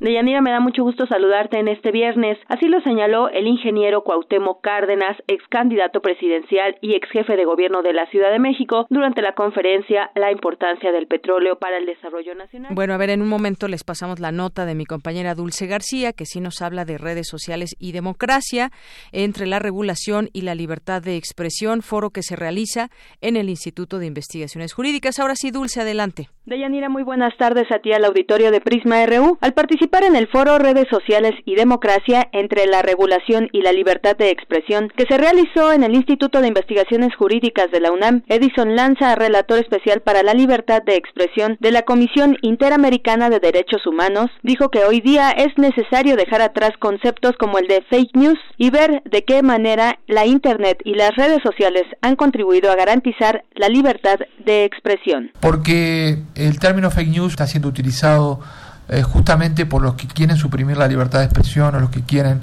en definitiva, eh, acallar la disidencia. Los principios históricos de la libertad de expresión hablan de que la, falsedad, en definitiva, tiene que ser tolerada en una democracia. Es decir, cierto grado de falsedad es necesario que sea incluso protegido por, por el derecho a la libertad de expresión porque no sería posible hacer periodismo de investigación, no sería posible hacer política, no sería posible simplificar algunas ideas este, sin la posibilidad de caer en error, de caer en imprecisión, de caer en falsedad. Internet ha sido un, digamos, un medio diseñado, estructurado por primera vez en la historia para comunicar las puntas. Se ha dicho que es una red boba, es una red estúpida, y por eso muchas veces pasan estas cuestiones de que, bueno, lo puede usar cualquiera para lo que sea. Este, pero por otro lado ha permitido que obviamente 5 mil millones de personas estén hoy conectadas. Por su parte, María Marván, coordinadora del área de Derecho Electoral y Procesos Democráticos del Instituto de Investigaciones Jurídicas, dijo que las redes sociales han enriquecido el debate público, pero que se requiere de un, pero que se requiere de un análisis de sus efectos. Ciertamente las redes nos incrementan de manera importante la dificultad para distinguir a los medios serios de los medios no serios. Y por una cuestión absolutamente humana, yo tiendo a tener más confianza en la gente que en la que a la que quiero que en la que no conozco. De entrada, si las redes son tan internacionales como ya lo vimos, creo que escapa a la posibilidad del Estado Nacional la regulación. Lo más que podríamos tratar es de criticar eh, sus efectos y de sancionar por sus efectos. Hasta aquí el reporte. Muy buenas tardes. Muy buenas tardes, gracias Dulce por esta información. Ahora vamos con mi compañero Daniel Olivares que nos preparó información de el siguiente tema. Alumnos de ingeniería desarrollan cargadores solares para dispositivos móviles. Es una información importante seguramente para muchos de nosotros. Pues vamos a escucharla. Adelante.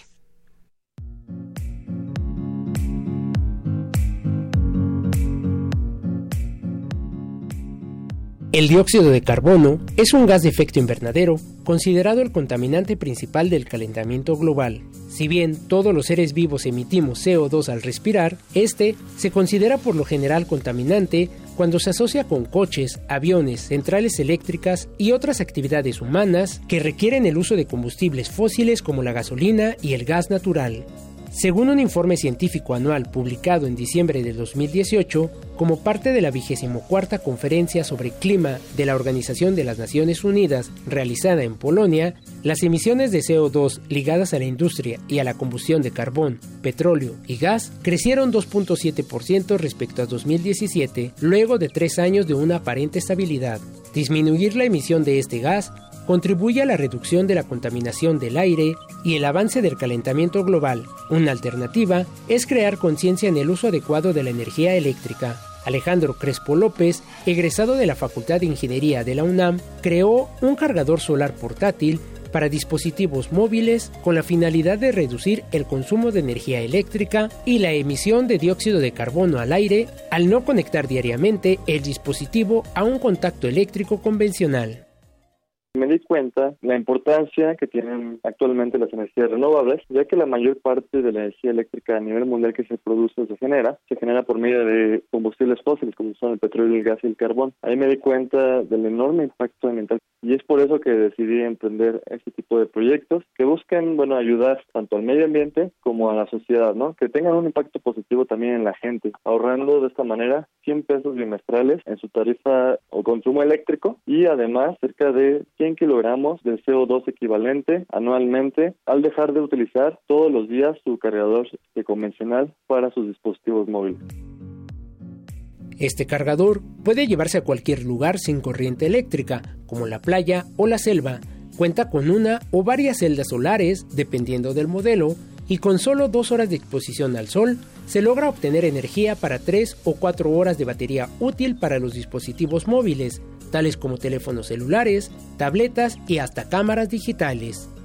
Desde hace dos años, Alejandro Crespo junto con otros egresados de ingeniería, como Miguel Ángel González, constituyeron su propia empresa y en días recientes han lanzado nuevos modelos de cargadores solares. Uno de ellos, diseñado con plástico biodegradable de fécula de maíz, que lo hace tres veces más delgado, ligero y fácil de transportar, y otro con seis paneles solares instalado en un portafolio para hombre o bolsa para mujer, con una batería y circuito de uno y dos puertos USB para recarga simultánea de dos dispositivos. Estas adecuaciones son resultado de la investigación y de las recomendaciones de usuarios de dispositivos electrónicos, quienes han aceptado de manera positiva los cargadores solares. La verdad es que la aceptación ha sido bastante por parte de la gente y de los medios. Hasta la fecha hemos vendido cientos de cargadores solares e incluso se nos han acercado otras empresas que, bueno, nos han solicitado comprar nuestros productos para poderlos dar a manera de aliciente o incentivo en la compra de unos productos. Hoy en día, Alejandro Crespo y su equipo trabajan en un nuevo cargador compatible con diversos aditamentos para bicicleta, como lámparas, luces para conducir de noche y fantasmas de seguridad. También nos encontramos desarrollando un nuevo cargador para bicicleta, el cual funcione por medio de un generador en la parte trasera de la llanta, que esta, de esta manera va a ir conectado hacia una batería, la batería se va a cargar y bueno, por medio de esto, por medio de la tracción o la energía cinética que nosotros le damos a la bicicleta cuando pedaleamos, es como vamos a poder cargar nuestro dispositivo móvil, eh, darle energía suficiente a los LEDs y otro tipo de aditamentos en nuestra bicicleta que con los que vamos a poder gozar todos los días. Sin lugar a dudas, los cargadores solares representan una importante opción para la disminución del dióxido de carbono, la contaminación y el incremento del calentamiento global. Si te interesa alguno de estos cargadores solares, puedes contactar a sus creadores en sus redes sociales. Nos pueden encontrar en nuestro sitio web que es www.textem.com.mx o en redes sociales, en Twitter como arroba textem1 y en Instagram como textem. De manera personal también me pueden encontrar como eh, arroba Alejand en Twitter y en Facebook y en Instagram como arroba Alejand Crespo.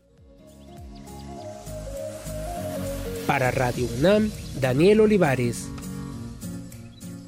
Bueno, pues ahí está, ya podemos obtener uno de estos cargadores solares y así también beneficiamos a nuestro planeta.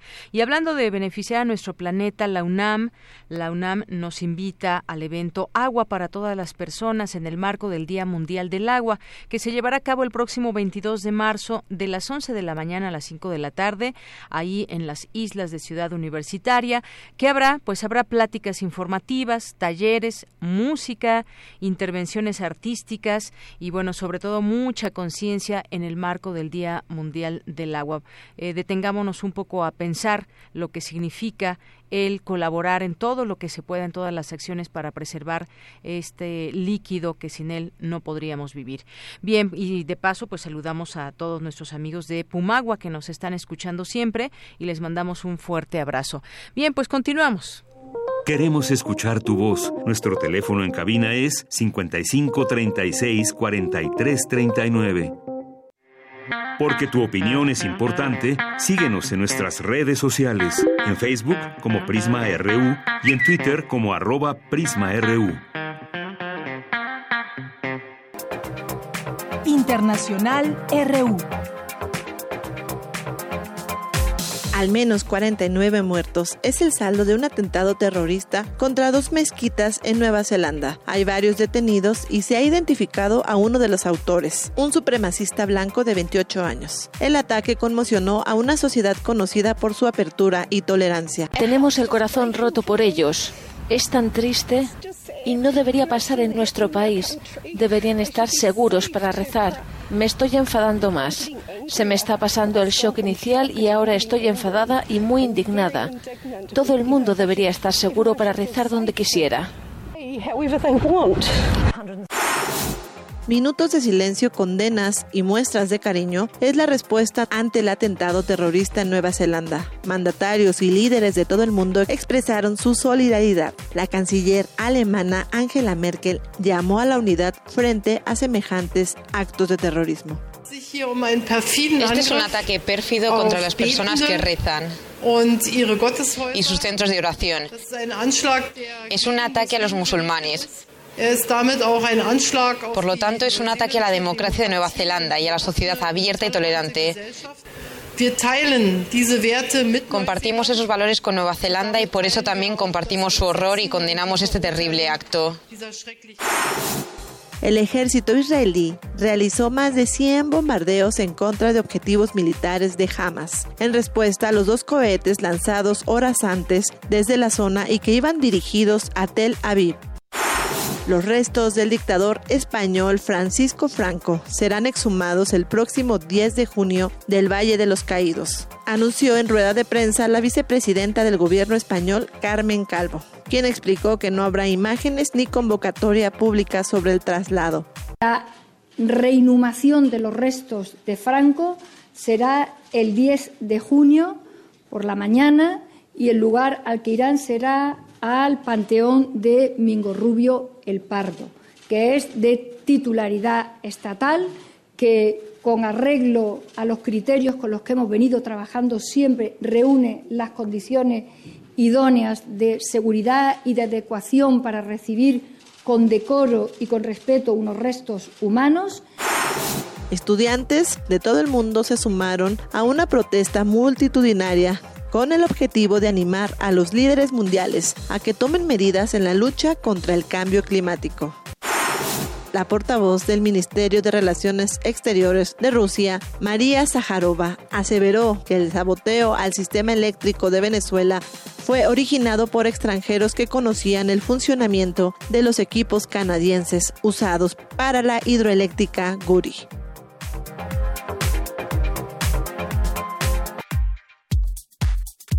Tu opinión es muy importante. Escríbenos al correo electrónico prisma.radiounam@gmail.com. Relatamos al mundo. Relatamos al mundo.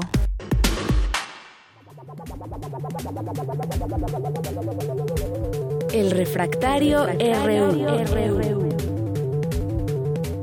Bien, pues como cada viernes estamos ya aquí en este espacio de Refractario RU con eh, Javier Contreras, maestro en Derecho y profesor de la FESA Catlán. ¿Qué tal, Javier? Como siempre, un gusto saludarte. Hola, ¿qué tal, Deyanira? Muy buena tarde para ti y para todo el amable auditorio. Pues hoy, como cada viernes que nos escuchamos, hoy es un gran día para estar vivos y en la República han pasado muchas cosas nuevas, empezando por lo que quedó aprobado ayer en términos generales en la Cámara de Diputados, es decir, hablar de dos temas importantísimos para la nación y para los derechos humanos en términos de derechos civiles y políticos, la revocación de mandato y la consulta popular. Así es, bueno, la consulta popular, revocación de mandato, que fíjate que estuve escuchando ahí distintas argumentaciones de parte de la oposición donde señalan que esto abre la puerta a la reelección y bueno, también escuchamos por ahí en su momento los diputados de Morena, en especial Tatiana Cloutier, donde hablaba justamente de que no no es esto lo que se está buscando, no es una reelección. ¿Qué, qué opinión te merece todo lo que sucedió el día de ayer? Efectivamente, Deyanira, yo coincido con el planteamiento, en este caso, de, de la diputada Cloutier.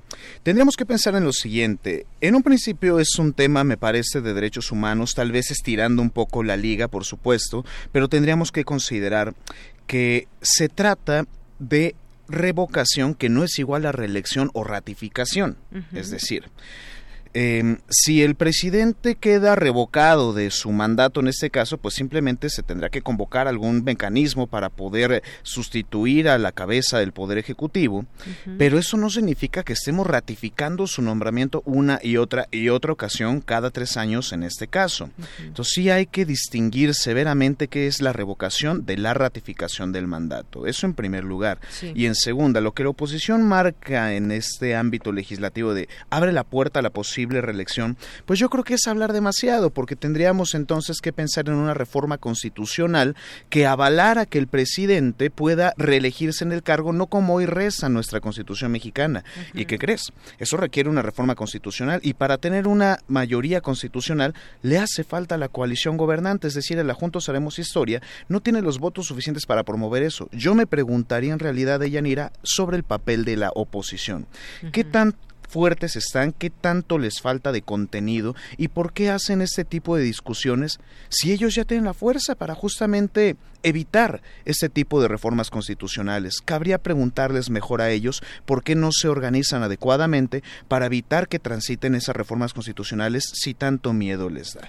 Y bueno, también en todo caso yo creo que es buen momento de hablar de, eh, de esos contrapesos, de esa oposición que se requiere en México siempre. Creo que es muy sano el que se tenga una postura de oposición, una postura crítica. Sin embargo, pues esa oposición creo que no ha tenido el mejor puerto, no se ha organizado de la mejor manera, no hemos visto acciones pues coordinadas o incluso pues más me, se me hace más una alaraca lo que estamos viendo de parte de la oposición que otra cosa. Ojalá que logren hacer una verdadera opos oposición conforme pase el tiempo, creo que siempre es válido dentro de la democracia y siempre es válido escuchar distintos argumentos provenientes de todos lados, pero les ha costado trabajo. Me parece que aquí sí habría que resaltar algo.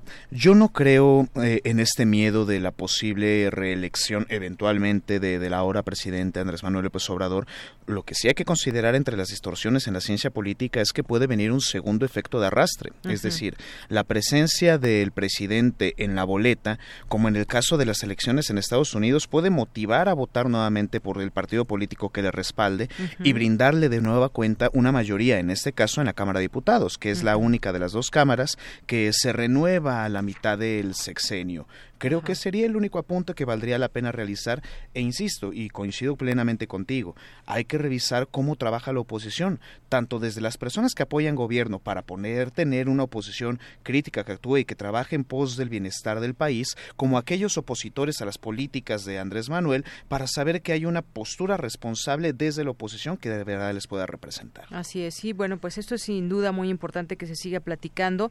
Esta eh, polémica también se dio porque se estableció que el presidente podrá convocar a una consulta de revocación y bueno, hay un dato ahí, no sé, eh, dice que es el único país del mundo en que el Ejecutivo podrá hacerlo.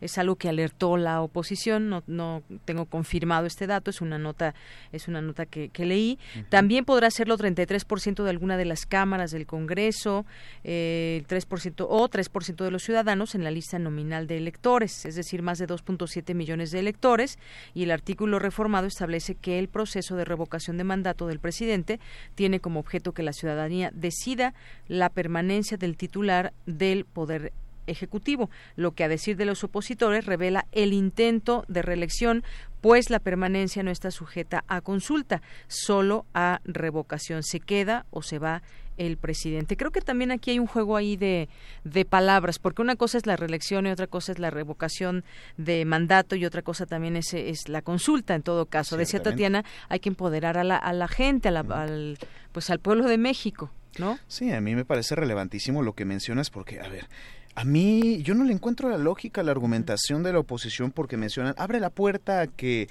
se pueda reelegir el presidente. E, ¿En qué momento se menciona lo dicho que se pueda reelegir el presidente de los Estados Unidos mexicanos? La revocación de mandato no involucra ratificación y aparte se tendría que modificar en todo caso la norma constitucional para cambiar el término del mandato. Hay que recordar que también Andrés Manuel López Obrador va a ser el primer presidente de ese país que va a concluir su mandato antes que los demás presidentes. Él no va a acabar en diciembre, él va a acabar ahí en septiembre. Entonces tenemos que tener muy presente todo ello. Así es. no se trata de una extensión. En todo caso, es empoderar a la ciudadanía para saber si quiere mantener esas políticas o no. Se les ofrece la revocación, dicen que es un intento de autoritarismo. Se dice no revocación, dicen que es un intento de autoritarismo. Entonces creo que valdría la pena cuestionar a la oposición en sus posturas. Así es, advierte la oposición eh, que se abre la puerta a la reelección, se inaugurará una nueva forma de injerencia del gobierno en las elecciones y se volverá a generar el efecto López Obrador en las elecciones intermedias de 2021. Es decir, habrá voto en cascada a favor de Morena, pues serán el mismo día la jornada de revocación y la electoral. Parte también de los argumentos que han, que han señalado. Oye, y me voy ahora a este tema de, pues recordemos ese programa que se anunció y que pues nadie vio y que algunos sí y demás sobre el populismo en Latinoamérica y en donde pues el mensaje directo en aquel momento por tiempo de elecciones y demás pues iba, dirigido evidentemente ahí ya no no podemos decir que no hacia López Obrador. Estaban me parece en ese cartel y, lo recuerdo sabes porque también el día de ayer salió el, nombre de Hugo Chávez en todo esto no que así empezó Hugo Chávez y demás eh, todo esto que se dio. Pero entre los entre los personajes que supuestamente se salían en este documental era Hugo Chávez, Luis Ignacio Lula da Silva, estaba el López Obrador, por supuesto. ¿Quién más estaba? Me parece que también estaba Perón. Incluso había un capítulo dedicado a Vladimir Putin, digo. el documental se llamaba El populismo en América Latina. Hasta donde sé, pues Rusia no es muy latinoamericano, digo, para pensar en el rigor con el que se hacían este tipo de cosas. Y creo que sí es válido esgrimirlo como una crítica de Yanira. ¿A qué me refiero con esto? Tienes toda la razón. Ayer sale el exfiscal Santiago Nieto, ahora titular de la Unidad de Inteligencia Financiera, justamente para presentar en su momento una denuncia ante la FEPADE, órgano que en algún momento él dirigió, pues por hablar de una campaña negra que se llevó a cabo contra el entonces candidato Andrés Manuel López Obrador. Pero ojo, esto no es solamente un debate de qué se le haya hecho al presidente cuando era candidato, sino sobre las libertades de las personas y de la correcta ejecución de los procesos electorales. Averiguar de dónde vienen los dineros para poder saber si se difama o no a uno de los candidatos, así como hubo un uso faccioso de instituciones del Estado en contra del candidato Ricardo Anaya, también también valdría la pena llevar un seguimiento adecuado de la fiscalización y del dinero que puede entrar o no a la campaña, incluso de forma indirecta, como fue el caso de este documental de los populismos en América Latina. Y a mí me gustaría preguntarte a ti y también al auditorio que nos escucha, bueno, ¿cuántos de nosotros vimos no solamente el capítulo de López Obrador, sino todos los demás capítulos que integraban el, documental? Hay que aventarnos una este, chapuceada ahí en YouTube a ver qué encontramos, ¿no? A ver si aparece de casualidad alguno. No vaya a ser que tenga derechos registrados y ahora no nos quieran compartir nada. Se supone que era con fines informativos, ¿no? Porque no nos informan ahora. Así es. Bueno, pues fue parte de lo que sucedió. Ahora, pues también hay una respuesta. Estaba buscando por aquí, lo tenía. Hay una respuesta de parte de los empresarios que se vieron eh, supuestamente involucrados o de los nombres que salieron a la luz y rechazan todo este tipo de señalamientos. Dicen que no fue de esta manera, que ellos no tuvieron nada que ver. El caso es que vimos camiones y vimos por ahí, no sé en dónde más utilizaron esta propaganda, pero lo vimos anunciado y se le relacionaba estrechamente con estas, con estas figuras, ¿no? Efectivamente, Deyanira, hay algo que sí tendríamos que considerar de esto y es la presunción de inocencia. En este caso, los empresarios están en su perfecto derecho y las personas aludidas, entre ellas un reconocido intelectual e historiador mexicano, están en su derecho, ese mismo. Alguna vez me tocó escucharlo en mis clases de licenciatura, pero bueno, están en su derecho de reservarse sus acciones legales, ¿no? Pero cuando presumen que han sido afectados en su presunción de inocencia, pues yo no veo tal, solamente si es un anuncio de que se presentará una denuncia y pues ya caerá quien tenga que ser responsable. Entonces me parece que esta se trata de un juego de narrativas también y una de narrativa donde claramente una buena cantidad de los mexicanos no creyó al emitir su voto en las urnas en julio pasado. Así es. Y bueno, pues justamente también de todos estos temas, y lo digo porque lo habíamos anunciado al principio y nuestras redes sociales, pero en otro momento podremos platicar también con el maestro Roberto Duque Roquero, que queríamos conocer su punto de vista sobre ese tema en específico de la revocación de mandato. Así que tenemos un poquito de tiempo más, eh, Javier. Y hay otro tema, hay otro tema que, quizás no lo, no lo, no lo alcanzamos ya a platicar el día de ayer cuando nos ponemos aquí de acuerdo en qué temas podemos tocar.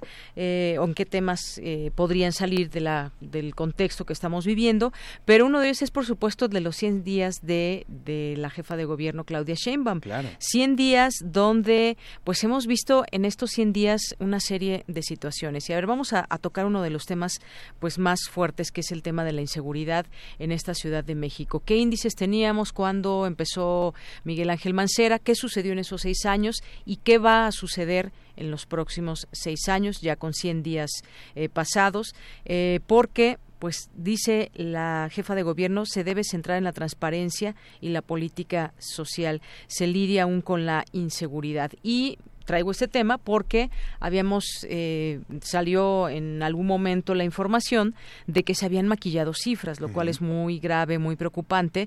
El querer entregar una administración con números maquillados, números falsos. Efectivamente, Dayanera, me parece un asunto muy alarmante que conforme ha tomado posesión ya de todas sus oficinas la jefa de gobierno de la Ciudad de México, encuentre estas desafortunadas sorpresas de cifras maquilladas, de indicadores mal construidos y malas mediciones en consecuencia. Se habla, por ejemplo, pues de este aumento, ah, platicamos en este caso, pues del mes de enero, este primer eh, mes del año, en casi un 80% respecto de 2018, cuando todavía eh, estaba el gobierno de, de, otro partido político, ¿no? Sin embargo, se tendría que cuestionar con severidad cómo fue la construcción de dichos indicadores para poder hacer las mediciones correspondientes. Ahora, hay algo que sí tendríamos que considerar y hay una especie de pequeña disociación, o a veces no tan pequeña, entre lo que percibe la ciudadanía y lo que está pasando según los indicadores. ¿A qué me refiero con esto? Las cifras del Secretariado Ejecutivo de Seguridad Pública, que depende en este caso de la Secretaría de Seguridad Ciudadana a cargo de Alfonso Durazo, pues presenta una cantidad de datos con respecto a, de delitos de alto impacto, ¿no? homicidios, secuestro, extorsiones, entre ellos hay datos desagregados para la Ciudad de México, donde se muestra con base en indicadores un aumento. Ligero puede ser, pero un aumento al final del día. Sin embargo, la ciudadanía se siente un tanto cuanto más segura, según las últimas encuestas reportadas por diversas casas encuestadoras. Valdría la pena preguntarnos qué tanto juega la narrativa y el ejercicio de comunicación, no solamente el gobierno federal, sino como tú bien reposicionas, el gobierno local, en este caso de Claudia Sheinbaum, para poderle asegurar a los ciudadanos que pueden encontrarse en un contexto más seguro y, por supuesto, tomar las decisiones correspondientes y pertinentes para brindar un mejor ejercicio de seguridad ciudadana como lo está buscando la jefa de gobierno. Creo que nos queda esperar este los indicadores que salgan de este primer trimestre, ver evaluar detenidamente el aumento o disminución, si llega a ser el caso de homicidios y de delitos de alto impacto en la ciudad, para saber realmente cómo se puede evaluar este tipo de políticas. Así es, y bueno, pues algo de lo que se ha destacado también en distintos medios, estaba leyendo Animal Político, por ejemplo, eh, que dice que uno de los rasgos de la actual administración de Claudia Sheinbaum ha sido cancelar o modificar obras o políticas de la gestión que encabezó Miguel Ángel Mancera, eh, hoy líder de los senadores del PRD, y me hace recordar también una, una situación muy importante importante de lo que ha vivido, hemos vivido como ciudad, desde que se puede elegir a quién, eh, se puede, a quién gobierna la ciudad, que fue a raíz de Cuauhtémoc Cárdenas en la primera ocasión, en 1997. De ahí a la fecha, porque a veces mucho se queja de, o nos quejamos de que no se da continuidad, si es que se le da un voto a alguien y hace bien las cosas, que no se le da continuidad. Se le dio continuidad a este proyecto, me parece, a través de la gente que siempre, desde ese entonces a la fecha, había votado por el PRD. Ahora, bueno, pues hubo ciertos movimientos y nació Morena y demás y la gente se volcó por este partido aquí en la Ciudad de México.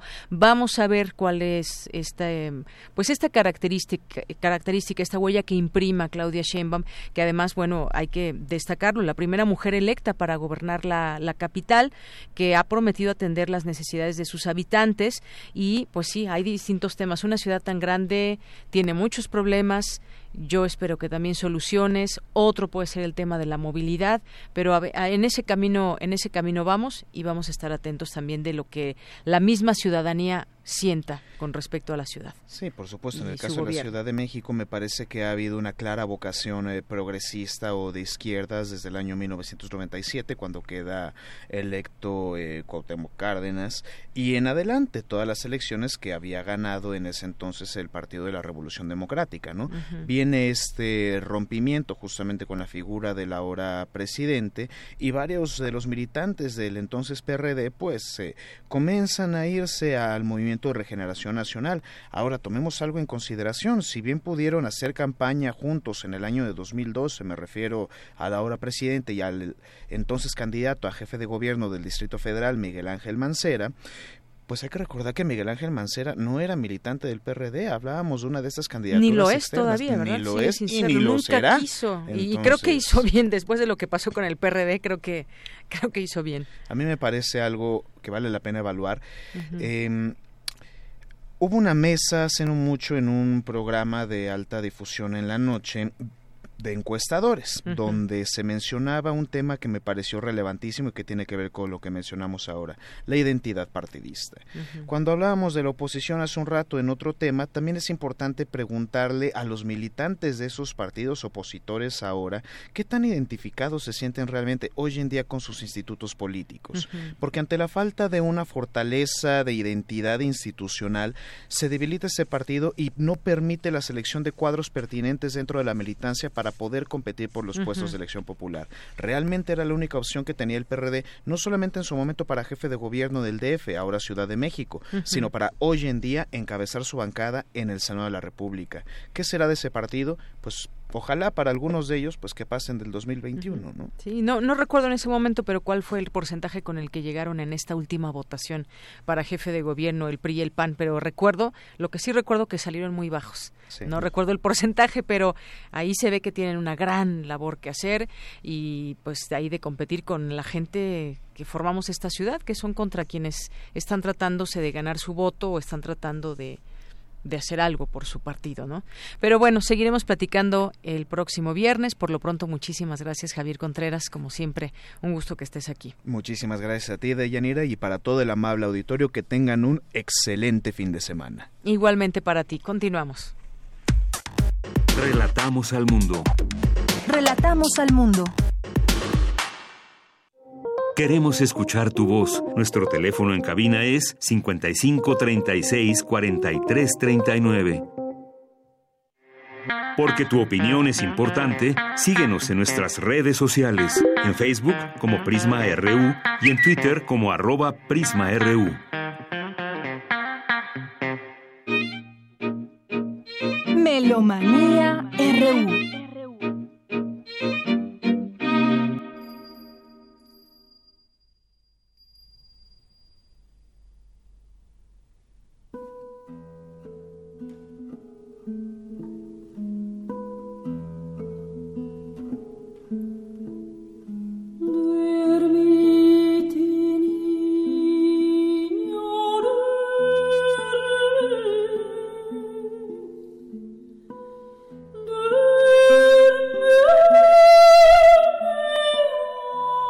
Tal, Dulce Wet, jefa de discoteca de Radio UNAM? ¿Cómo estás? Buenas tardes. Pues en una eh, con un sentimiento de gran nostalgia, ¿no? Escuchando a Montserrat Figueras, ella habría cumplido 71 años porque nace un día como hoy, 15 de marzo, pero de 1948. Catalana, soprano, especializada en música antigua. Figueras Primero se formó inicialmente como actriz y comenzó, comenzó a estudiar técnicas de canto tempranas en 66, en 68 ya se casa con Jordi Zaval. Fundan sus numerosos grupos Esperion 20, después Esperion 21, la Capela Real de Cataluña y el Concierto de las Naciones. Ahora la escuchamos a ella este, cantando esta nana de Manuel de Falla Duérmete niño, duérmete de las canciones populares de 1914, ella en la voz, está Javier Díaz La Torre en la guitarra romántica y Jordi Zaval en la viola da gamba. Es lo que escuchamos, recordándola, siempre una presencia importante. Y además este con estas habilidades que ellos mismos desarrollan, que por un lado combinan la fidelidad histórica, las investigaciones y por otro lado la vitalidad del momento propio de la ejecución en donde también improvisan pues siempre sus espectáculos son maravillosos. Cuando Jordi Samal viene a la Ciudad de México, pues hagan de cuenta que es un artista de rock, tiene hasta plumones de distintos colores para firmar los programas o los discos, para autografiar. Y a mí me da muchísimo gusto que pues la música antigua tenga tanta presencia, ¿no? Él hizo su propio disco, este que es Alia Vox, y este este esta compilación está en una en un álbum que se llama este Invocación a la noche del 2008 y bueno vámonos con Johan, Johannes Brahms. Nuevamente a escuchar un poquito porque les tenemos regalos. Nuevamente la FUNAM nos ayuda a difundir su programación. Está este sábado y domingo, Máximo Cuarta como director artístico, Derek Hahn al piano.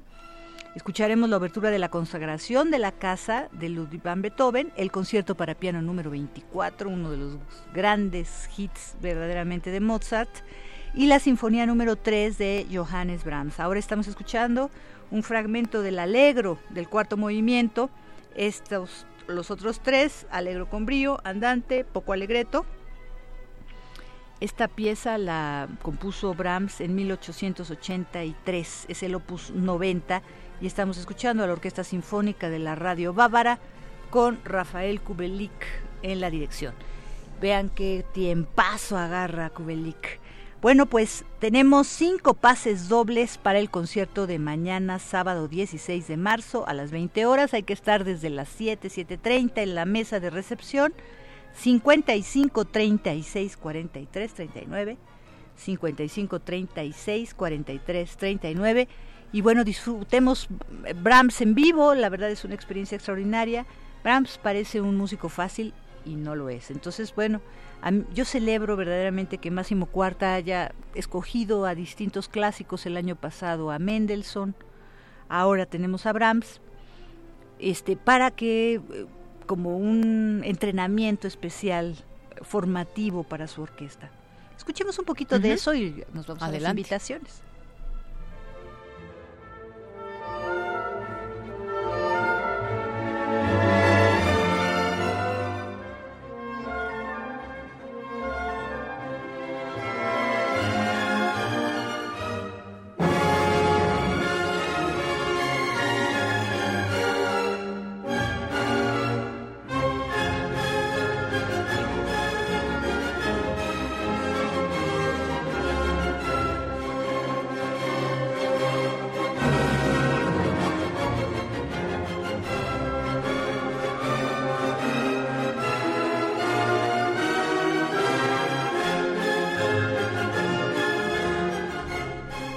Qué emoción, Brahms, ¿no? Johannes Brahms. Bueno, pues a ver si ya se van los cinco, los cinco eh, pases dobles para el concierto de mañana. Vamos a empezar con las invitaciones. Hay un ciclo que se le ocurrió a nuestro coordinador nacional de música y ópera, José Julio Díaz Infante. Se llama el ciclo Los colores de la voz. En este ciclo ya participó el coro Yolotl, también participó este Verónica Murúa y Gabriela Sánchez Acosta, que eh, hicieron un programa maravilloso del líder de eh, Clara Schumann, que está cumpliendo sus 200 años este 2019, y Alma Mahler, que también cumple 140 entonces de nacimiento. Entonces, pues verdaderamente disfrutamos muchísimo. En este contexto, eh, José Julio invitó a un dúo que se llama Um Samjip, un dúo suizo que tuvimos la oportunidad de conocer el año pasado en los 40 años del Foro Internacional de Música y este año ese mismo dúo suizo, no sé si recuerdas, Tania Rubio que nos invitó a Revueltas Sonoras a Cuernavaca, Morelos, allí en el Centro Morelense de las Artes, nos invitaba también a un curso de composición que ellos dieron con cuatro conciertos diarios, en realidad... Eh, tocan más de mil veces al año, yo no sé cómo le hacen verdaderamente, porque si son 365 días, quiere decir que hay días que tocan este, dos conciertos o tres, hacen muchas clínicas de estudio, han este, em, pues es, es una pareja increíble porque también hacen mucho trabajo social, digamos, de eh, eh, sensibilización a todo aquel público que no conoce lo que son los lenguajes contemporáneos, pero inclusive también talleres de composición para jóvenes y entonces está muy interesante. Escuchemos la invitación que Javier Hagen, él es el contratenor, de este recital de voz, flautas de pico y electrónica que se llama Un Samjip, ese dúo, Ulrike Mayer en las flautas de pico y Javier Hagen como contratenor de este ciclo Los colores de la voz. Hoy, viernes a las 6 de la tarde, en la sala Manuel M. Ponce del Palacio de Bellas Artes. Buenas tardes, melómanos de Prisma RU. Habla Javier Hagen, integrante del grupo suizo de música experimental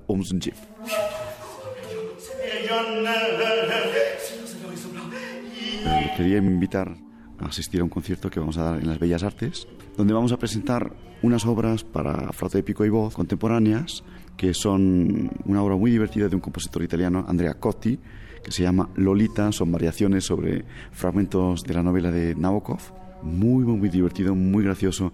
Una obra de un joven americano que se acaba de ganar también un premio en Holanda, William Dufferty, que se llama Mort de Judas, eh, basada sobre un texto de Paul Claudel que tiene mucha gracia por cómo pone a la flauta y a la voz en el espacio, que crea como una especie de una sombra musical, una sombra acústica a la voz. Después se va a escuchar también una obra con unas cinco miniaturas de un compositor argentino, Eric Oña, eh, cinco líderes basados en poemas de Emily Dickinson uno más precioso que el otro, por cómo trata la voz, cómo trata la tonalidad, la microtonalidad también. Unas canciones de María Porten, eh, basadas sobre poemas de Jacques Prévert, que es una especie de chanson, pero para esta concepción un poco especial. Una obra de Max Keller, que es uno de los pioneros de la música contemporánea en Suiza, viniendo del mundo del free jazz, que nos compuso una obra que se llama El Verspätete Wanderer, el vagabundo retrasado, digamos, una, cosa así. Que tiene mucha gracia porque Max es haciendo mayor y leyendo ese poema es como una reflexión sobre todo lo, que ocurrió en la vida, que tiene, es muy emocionante como, como obra.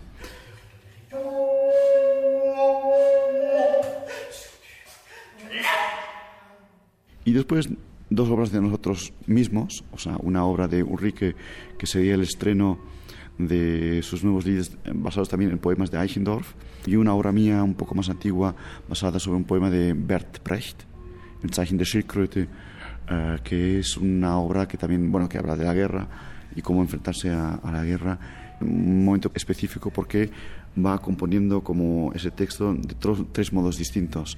No sé si se acuerdan de la película de Lola Corre, Lola Rent, y eh, pues esa obra sigue más o menos un plot semejante que empieza por una parte, se para, vuelve para atrás y lo recorre por otra parte, no llega a pasar y en el tercer intento tal vez logra pasar.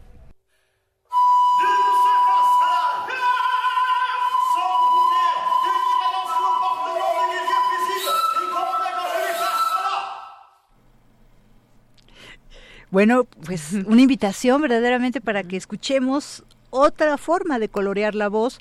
Eh, lo escuchábamos a él muy cálido, con una voz grave, pero es contratenor, entonces verdaderamente hacen unas combinaciones extraordinarias, tienen muchísimos estrenos constantes, entonces vale muchísimo la pena internacionalmente ver cómo nos situamos, inclusive México, en la creación de este tipo de eh, combinaciones entre flautas de pico y voz, que también utilizan electrónica y que realizaron enormes talleres y las composiciones que salieron muy interesantes.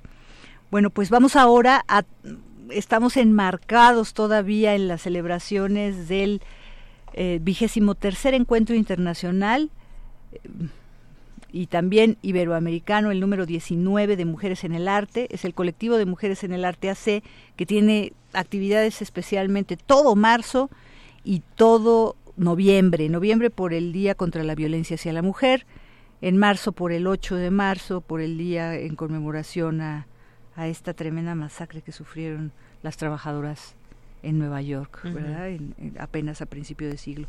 Bueno, pero tenemos ahora la invitación de Iskra Pinto para el programa 6 en torno a este Día Internacional de la Mujer. Tendremos un director eh, huésped, el venezolano Raúl Delgado, Ana Gabriela Fernández, ustedes deben conocerla y, les debe ser, como bastante familiar su apellido, es cubana, es una jovencita que ya hizo su maestría, está en el doctorado en la Facultad de Música. Y ella va a tocar Buyabé de Eugenio Toussaint pero antes oiremos Oquiabet de Leticia Armijo y es la obra que está acompañando la invitación que nos hace Iskra Pinto para el concierto de hoy o el domingo a mediodía. Escuchémoslos y este pues a ver si nos dan ganas, ¿no? Yo me voy a quedar ahí en Bellas Artes, voy al de las seis y me quedo al de las ocho hoy. Pues sí, te sigues invito a que hagan lo mismo, sí. Escuchémoslos.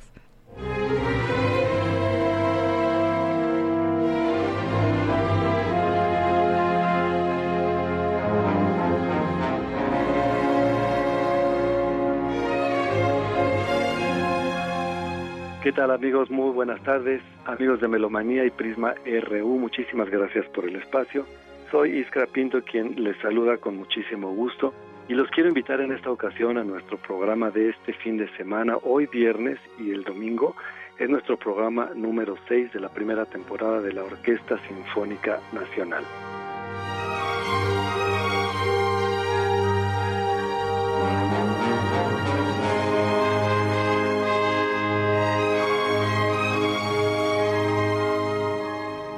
Lo va a dirigir el maestro Raúl Delgado, quien nos acompaña desde Venezuela, y tendremos como solista a Ana Gabriela Fernández al piano.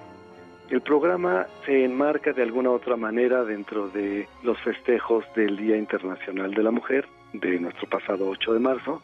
Vamos a tocar de la compositora, la doctora Leticia Armijo, su obra Hoy Cabet. Después ya tendremos de Eugenio Toussaint una obra maravillosa, muy bonita que se llama Bula Después Silvestre Revueltas nos regalará una vez más esta obra maravillosa, supongo que la conocemos todos, el Sensemayá. Tendremos de Antonio Esteves, Mediodía en el Llano, y vamos a cerrar el programa con una obra del compositor Inocente Carreño que se llama Margariteña.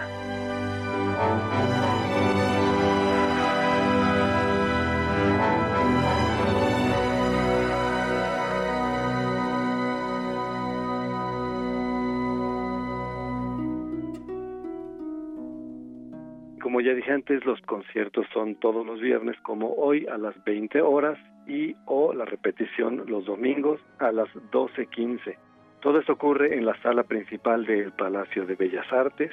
Los boletos se pueden conseguir a través del sistema Ticketmaster o en taquillas del Palacio. Les recuerdo amigos también que todos los domingos tenemos una charla pre-concierto, la cual es de entrada libre. La maestra Armijo nos va a hacer favor de acompañarnos para hablarnos de su obra maravillosa. Pues no me queda más que agradecer una vez más amigos de Melomanía y Prisma RU El Espacio y los espero a todos con mucho gusto.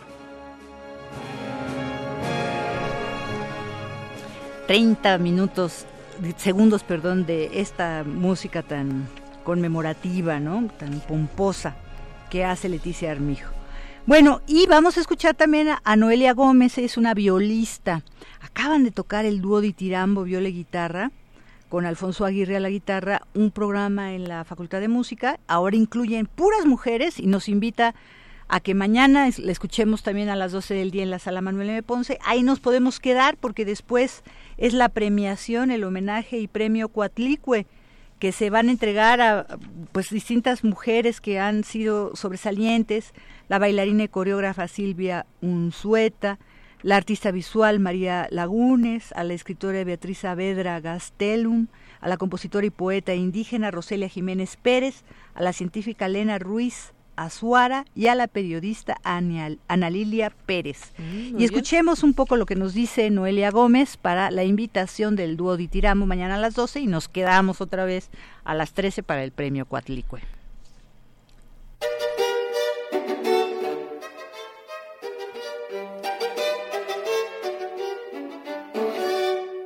Queridos melómanos, amigos de Prisma RU, soy Noelia Gómez, violista e integrante del dúo Ditirambo y les quiero invitar mañana a la sala Ponce del Palacio de Bellas Artes, donde vamos a tocar con el dúo un programa de mujeres creadoras, un programa de compositoras en el marco del Encuentro Iberoamericano de Mujeres en la Música, que se está celebrando durante todo este mes, el mes de la mujer. El día de mañana vamos a volver a tocar una obra de Claudia Herrerías Guerra, que nos escribió ya hace 10 años y que hemos tocado hace un par de días en la sala Xochipilli de la Facultad de Música de la UNAM. Y vamos a hacer además dos estrenos mundiales, una obra de la compositora española Marisa Manchado, que se llama Los mares del sur, y otra obra de la directora del encuentro y compositora mexicana Leticia Armijo, que se llama Violeta.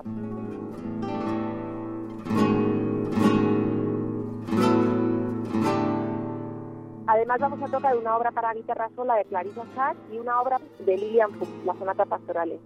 Les animo a que lleguen mañana, sábado 16 de marzo a las 12 de la mañana, a la sala Ponce del Palacio de Bellas Artes. Muchas gracias, allí los esperamos.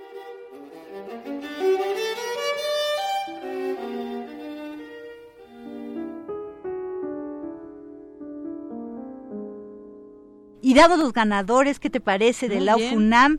Tenemos ya los cinco pases dobles. Enrique Anaya Torres, Marco Alfredo Arredondo López, Rubén Gaitán Márquez, Claudia Verónica Gutiérrez Pantaleón y Cielo Areli García Sánchez, para que estén desde las siete, siete y media ahí con sus pases dobles. Estamos escuchando el preludio en sí de Lili Boulanger con Moisés Fernández Vía al piano esto es algo bastante poco eh, conocido.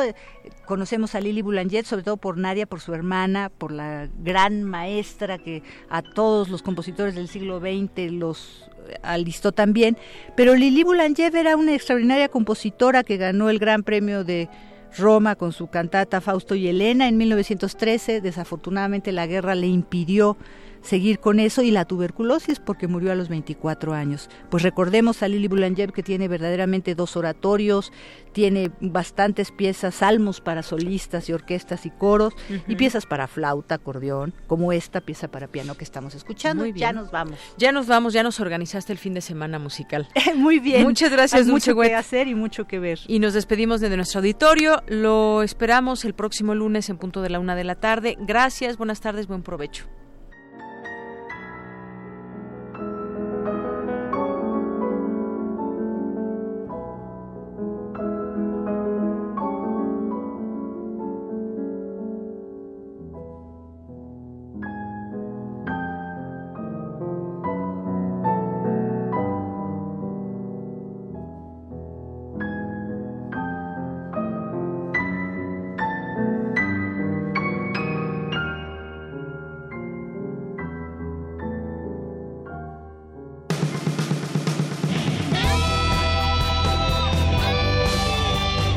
Prisma RU.